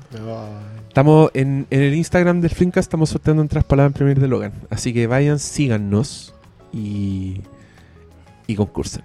Eh, Franco Palacios, ¿cuál es el estudio más mata franquicias de Hollywood? Yo creo que Sony tiene los peores comités. ¿Qué creen ustedes? Es que el año pasado Sony fue muy malo. Pero es que es cíclic- cíclico. Otro año fue Fox. Sí. ¿Qué, franquicia ha matado Fox aparte de los Cuatro Fantásticos? No, pero cuando, cuando hicieron Wolverine, se pensó que ya no iba a hacer ni una más con Orígenes. Pero, pero ese es inmortal. Sí, pues es inmortal. es como, sí, pues Wolverine es como Batman. Podía hacer la agua que sea y el personaje no le va a No, pasar yo, nada. no, no, no, no, yo No, creo que. Wolverine tiene una pura eh, encarnación. Pero ¿por qué, no ¿por sé. qué dice de Sony? Porque no le resultó con... Amazing. No, pues, y Con no Amazing hizo Spider-Man. Amazing Spider-Man, los Spider-Man, Cazafantasmas. Cazafantasmas. Ah, No me acuerdo cuál más. no sé. Bueno, que antes pu- Paramount mató J. Joe. A mí me gustaría ir. A mí me gusta más la 2. A mí me gusta la 1, me Pero yo la- soy, la yo uno soy toma la 1 es la muy no. mierda. Es que, mira, la 1 cae perfectamente en esa categoría. Ay, qué bueno que voy a poder hablar de esto. cae en la perfecta categoría de películas que están hechas, que películas que saben que son malas, pero están hechas hasta el final. Así como que tienen un compromiso con lo malo que son. Y esa weá resulta siendo único y muy fresco. Me pasó porque hace dos días vi la película Gods of Egypt. Y es Ya. una mierda que no puedo recomendarle a nadie, pero lo pasé increíble viendo esa película. ¿Sabes que yo he leído reseñas a posteriori? Muy a posteriori, como años después. Así como, igual. ¿Sabes que esta weá es una weá? Una mierda. Pero puta que es honesta, weón. Es que, weón, lo, pa- pasas muy bien. Y es, un tipo, es un tipo de fantasía muy cutre. Es un tipo de Sí. fantasía, ¿verdad? Como, como esas películas ochenteras, así como. Claro, puta, por- como Furia de Titanes. Que Claro. Furia de Titanes es media de culto. Pero si tú ves Furia de Titanes, la weá es más kuma que, que la Claro, chucha. Como que los que personajes Harry que tiene. que Claro, pero, cosa. pero también, pero también tenía Ah. Harry Hamlin haciendo Sí, de que Perseo, es que era un weón que parece portada de weá soft porn, ¿cachai? Sí. Ya, esta weá Gods of Egypt anda por ahí. en vez de, no tiene Harryhausen, tiene los efectos digitales de Alex Proyas, pero tiene unas weas que no se pueden creer. Así, Sí, en verdad, es Alex como, Proyas en esa weá. weón, es como, es como para hacerle un comentario. el a weón va en volá. No va se en puede creer. volá y, llega hasta Yo la el vi en el final. cine. Usted no- yo la vi en el cine.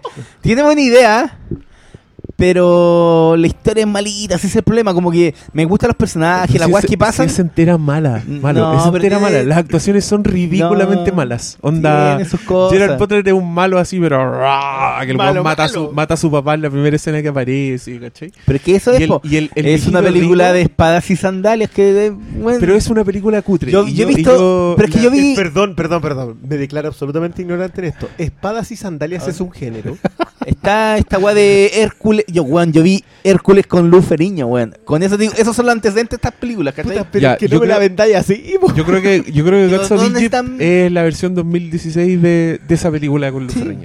Eso Y es, como weón. tal, yo creo que se puede disfrutar. No se la Sí, puedo se recomendar a nadie, ni le puedo decir a nadie que es una buena película, pero si usted lo pasa bien con, con películas así que saben mal, como G.I. Joe, también Hmm. puede- yo creo que también le puede gustar Gods Bueno. Yo, yo vi Warcraft a propósito de ese, que algo, cosas que podrían quedar en ese género. Ah, pero. Pero, War- pero Warcraft no- está un poquito mejor. Sí, pero, Ya, pero los efectos sí. especiales de Warcraft son increíbles, así Sí, sí, como... sí. El problema Sí, de Warcraft es que se con la regocijáis historia, weón. mirando los poros de esos monos culiados. No, Como- De hecho, yo después me puse a ver los documentales. Yo, Ya la zorra. Muy raro que para ese tipo de películas lo haga ver. No, ya la voy a ver. La voy a ver hoy día mismo, ¿sabes? Ya vaya. Ah, no, ya, pues, oye, una cosa, Spike Sandel es Clash of the Titans, pues, weón. Todas esas weas. Y- es un genio. Y el, y el, y ¿sabes qué? El remake de Clash of the Titans, yo igual lo disfruto. Yo no lo he visto. Es Igual que son películas, La sí dos- son weas La dos malas, el pero... pico. Wrath Ya. of the Titans no se la, no se la decía es mala. Sí. Si Pero Clash eh, tiene weas bien rescatadas. la idea son, puedes enganchar con los monstruos, con la escena de acción, el, todo el resto es una mierda, ¿cachai? No importa nada más. No, y así todo, los vendiendo. monstruos, los monstruos pueden ser una mierda, pero igual se disfrutan. Acá en una escena aparece Ra, y Ra es una wea muy cómoda, pero es Ra. Y ¿Sabes no qué? es- No, ah, faltan autocines, weón. Donde Sí, pueden ir a ver basura sin complejo. Sí, sí. Vamos a un autocine a ver comiendo pollo con papa y una chela en lata. ¿Qué opinan Patricio Mayorga? Weón, me acordé de otra wea, Fantagiro, otra wea de, que era como ese género de películas del orto, weón. ¿Vieron Fantagiro ustedes? No. Yo creo que esa película No, no, Yo, yo creo que la diste yo tú creo que igual. esa película no existe, weón. Existe. La, weón, que- dio toda la que- saga. Yo creo que todos nosotros tenemos ese amigo que nos ha preguntado por una película que te la describe hasta el final y que te da hasta el título y tú no tenés más que decirle, bueno, esa película no existe. Olvídala. ¿Algún recuerdo cruzaste cuenta, en tu infancia? mucha gente, porque la da, la dio televisión. Esta weá era como una weá italiana que tenía como seis partes y televisión un Concha tiempo. le dio Mientras como más caja. detalle hay, más inverosímil es la existencia de esa No, sí, película. Bueno, yo tengo uno si de vio eh, Fantagiro, weón. Tuitero, por favor. de- Dele like y comparta. Denle like, claro. F-A-N-T-H-A Giro. Ereyo. Bueno, yo tengo uno de los amigos de la vida, sí que nos conocimos después de los 20 en la, en la U, que él había sido, él es la única otra persona que junto, o sea, yo la vi con mi hermano, pero es la única otra persona que ha visto una película que se llama Questor. Probablemente que era de un androide que inventaban y que todos nos acordamos porque leía las revistas, tomaba los libros y los leía así como de una sola pasada, le hacía vuelta la hoja y ya había leído. la. Entonces la zafata le llevaba las revistas cuando iba en el avión y ¿Mm? Questor las leía todas y se las devolvía al tiro. Y, y este como que Fantasía de calidad, señores. Qué Matrix con la del, del injerto. Bienvenidos al mundo del mañana. Questor. Krul. Había otra. ¿Te acordáis de Nada. Krul? Krul. Bueno, Krul igual tuvo más. No, pero más Krul, Krul repercusión. tiene una banda sonora de James Horner que es de la puta madre. Y actúa Liam Neeson. Y Creo que es su Krul, primera Krul yo la volví a ver hace Sí. un par de años y es como la caña. Weón, yo me acuerdo de haber visto esa Pero cuando fui al chico cine- y era hermosa. Y cuando fui al cine salí armando estrellitas con palos de lado. Para tirarlas. Para tirarlas como Krul.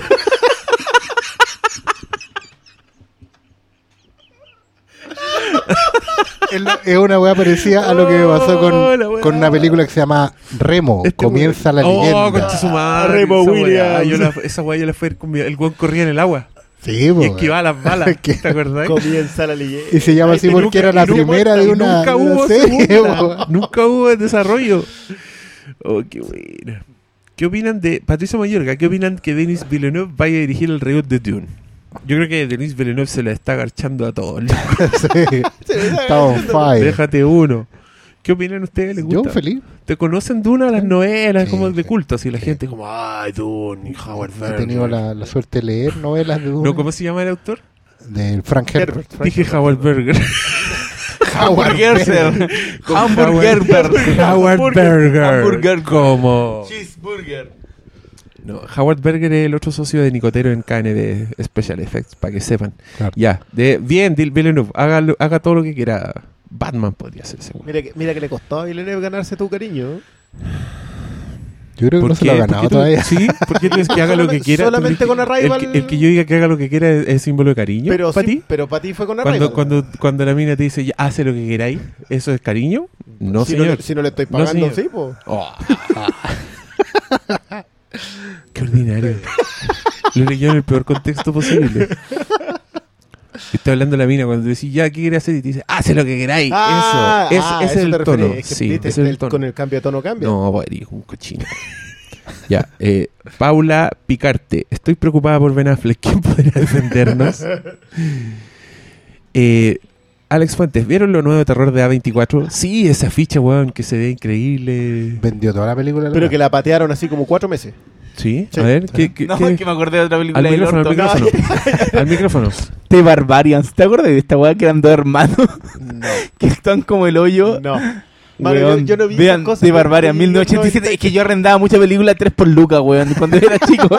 y veía toda esta mierda. Hércules de Luz Feriño, weón. Perdí mucho tiempo, que hacer weón. una sección que se llame 3 por Luz. Voy a hacer Oye, Canon no, Films, esto weón. no- Esto no, no es hueveo, pero en la Feria del Disco, que era uno de los mejores videoclips que hay en el centro de Sí, Santiago, tenía algunas weas que estaban solo ahí. había una pared de ofertas donde había películas que el arriendo era más barato. Y Ah. era porque eran películas de mierda. Pero en esa weá de películas de mierda, uno de repente encontraba una joyita. Y yo me acuerdo de haber arrendado, por ejemplo, es pertinente para esta fecha, My Bloody Valentine, el slasher Ah, del 14 sí, de febrero. sí. Ya, esa weá está en la oferta de, de 3 por lucas.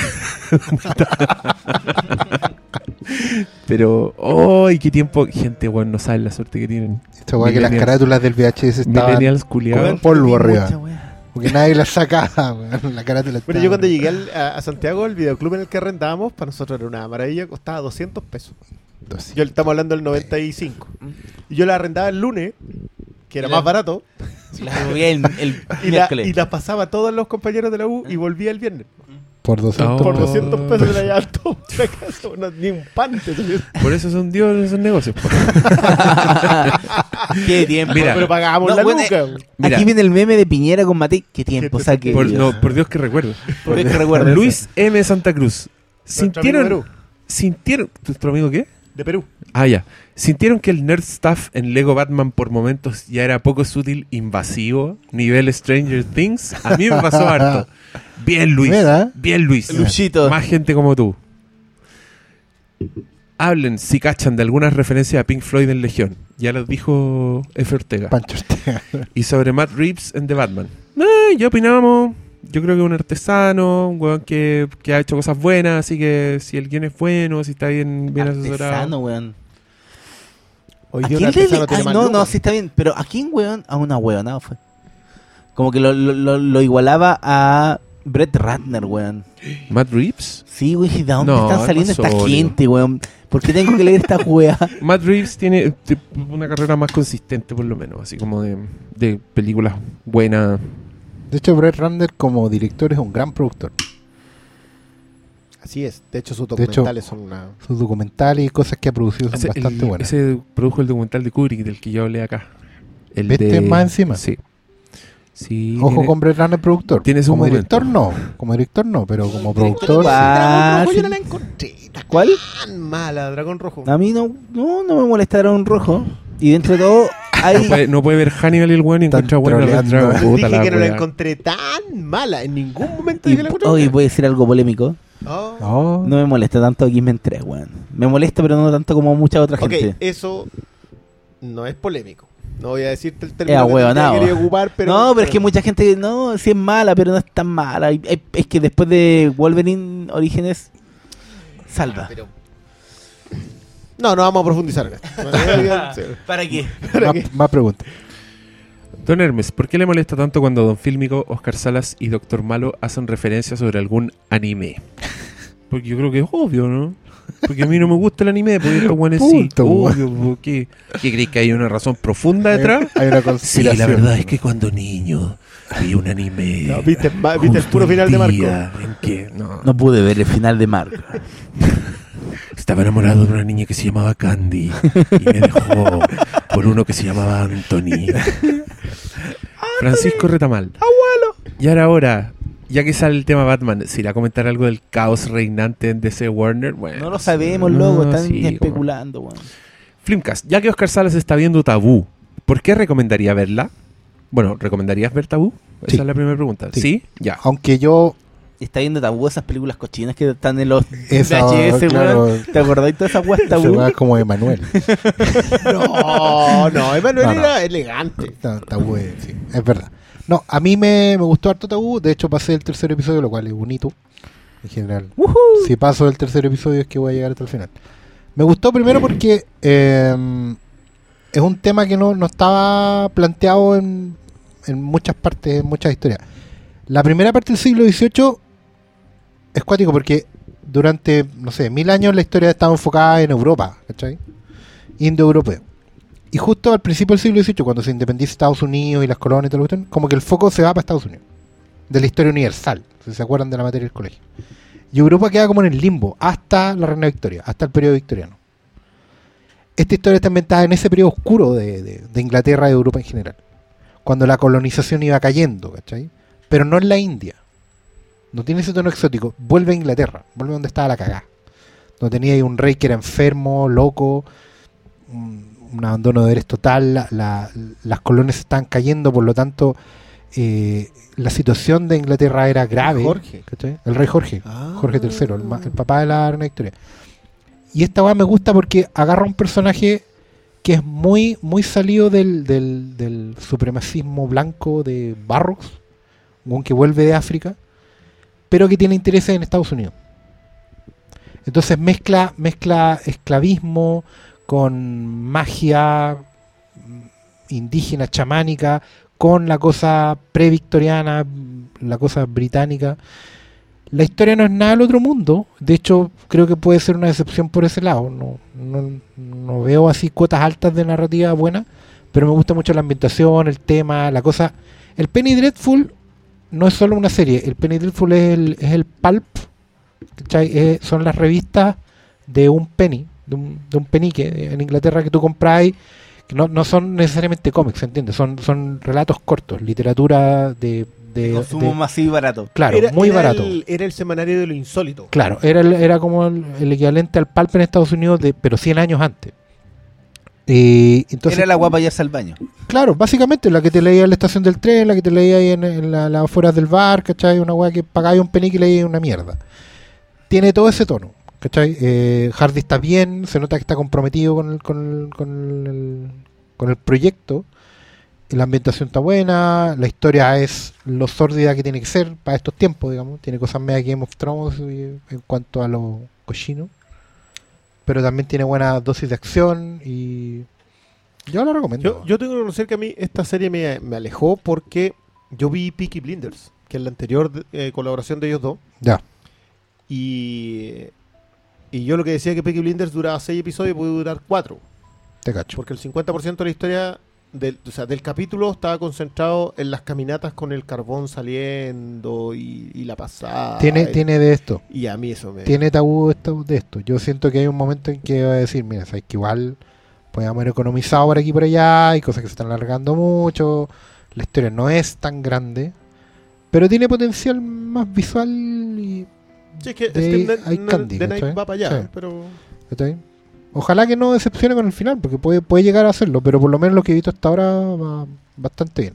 Y para los más eh, aproblemados no tiene que ver con esas fotos que salieron del, de Tom Hardy. eh, En pelota, digamos. Claro. entero. No, de hecho he visto cuatro capítulos y no he visto ninguna de esas imágenes. Así que todos tranquilos por ese lado. Ay, no se Qué asusten. heteronormado tu comentario. No es, no es el meme de WhatsApp. Negro WhatsApp. Iba a llegar Ya. el día que ese meme iba a ser nombrado en Sí, este podcast. tenía que pasar. Karina, vi Arrival. Voy un poquito atrasada, pero igual los extraño. Deberían hacer post doble. Están al TV. Y Ex Máquina. ch, ¿Tú estás viendo recién Arrival y estás cobrando Ex Máquina? Este, Me gustó el estilo. No, chao. ¿Cuánto? Ex Máquina. Miren, viene primero el, el especial de los Óscares y después Ex Máquina. Lo vamos a dejar No, como. Después viene Logan, weón.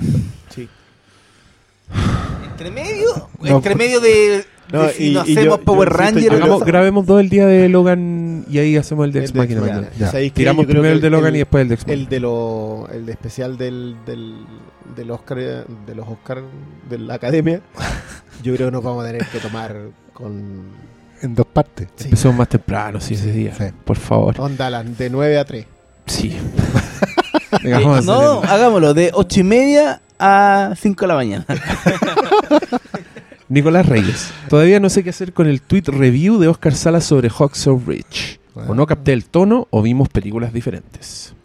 ¿Cuál fue Ni- ese tweet review? Nicolás, no sé, mira, yo no sé los detalles de la polémica, pero, Ya, pero próxima semana pero se viene escuche, somos Sí. distintas personas, tenemos distintas almas, tenemos dista- distintas visiones de mundos.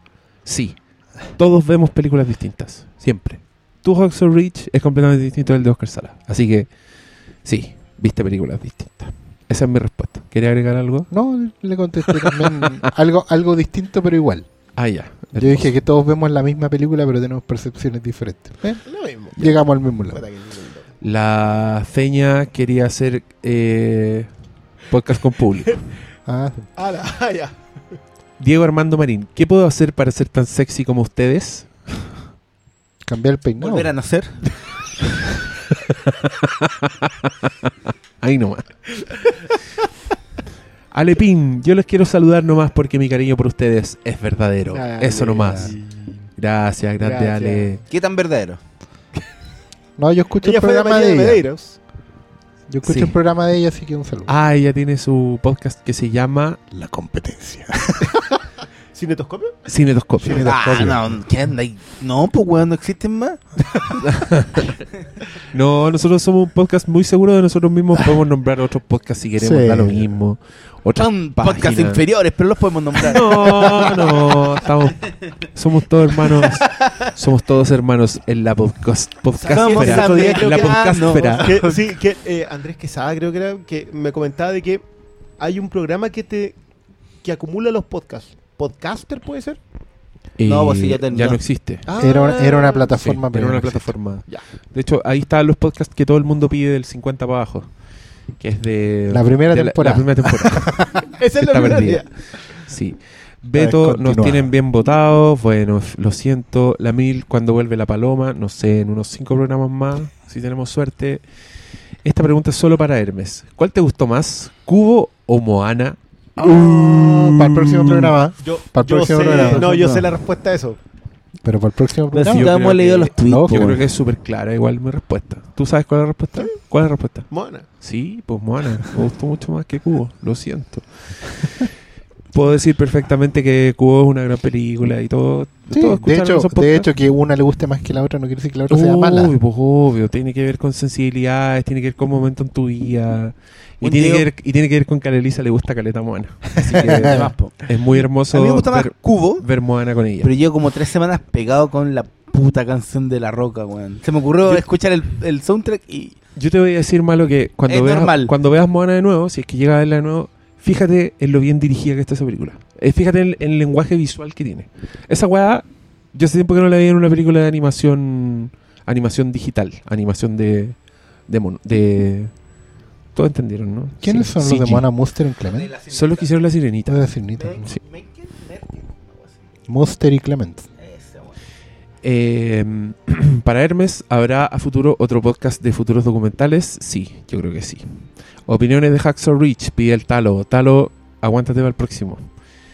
Nick Beta, ando perdido, ya hicieron uno para los Óscares porque tengo una, pero es más de ese tema. Déjalo para la otra semana entonces. Gonzalo León, ¿qué tal la recepción de Legión en general? A mí me gustó, pero será quizás muy psicodélica para el espectador promedio.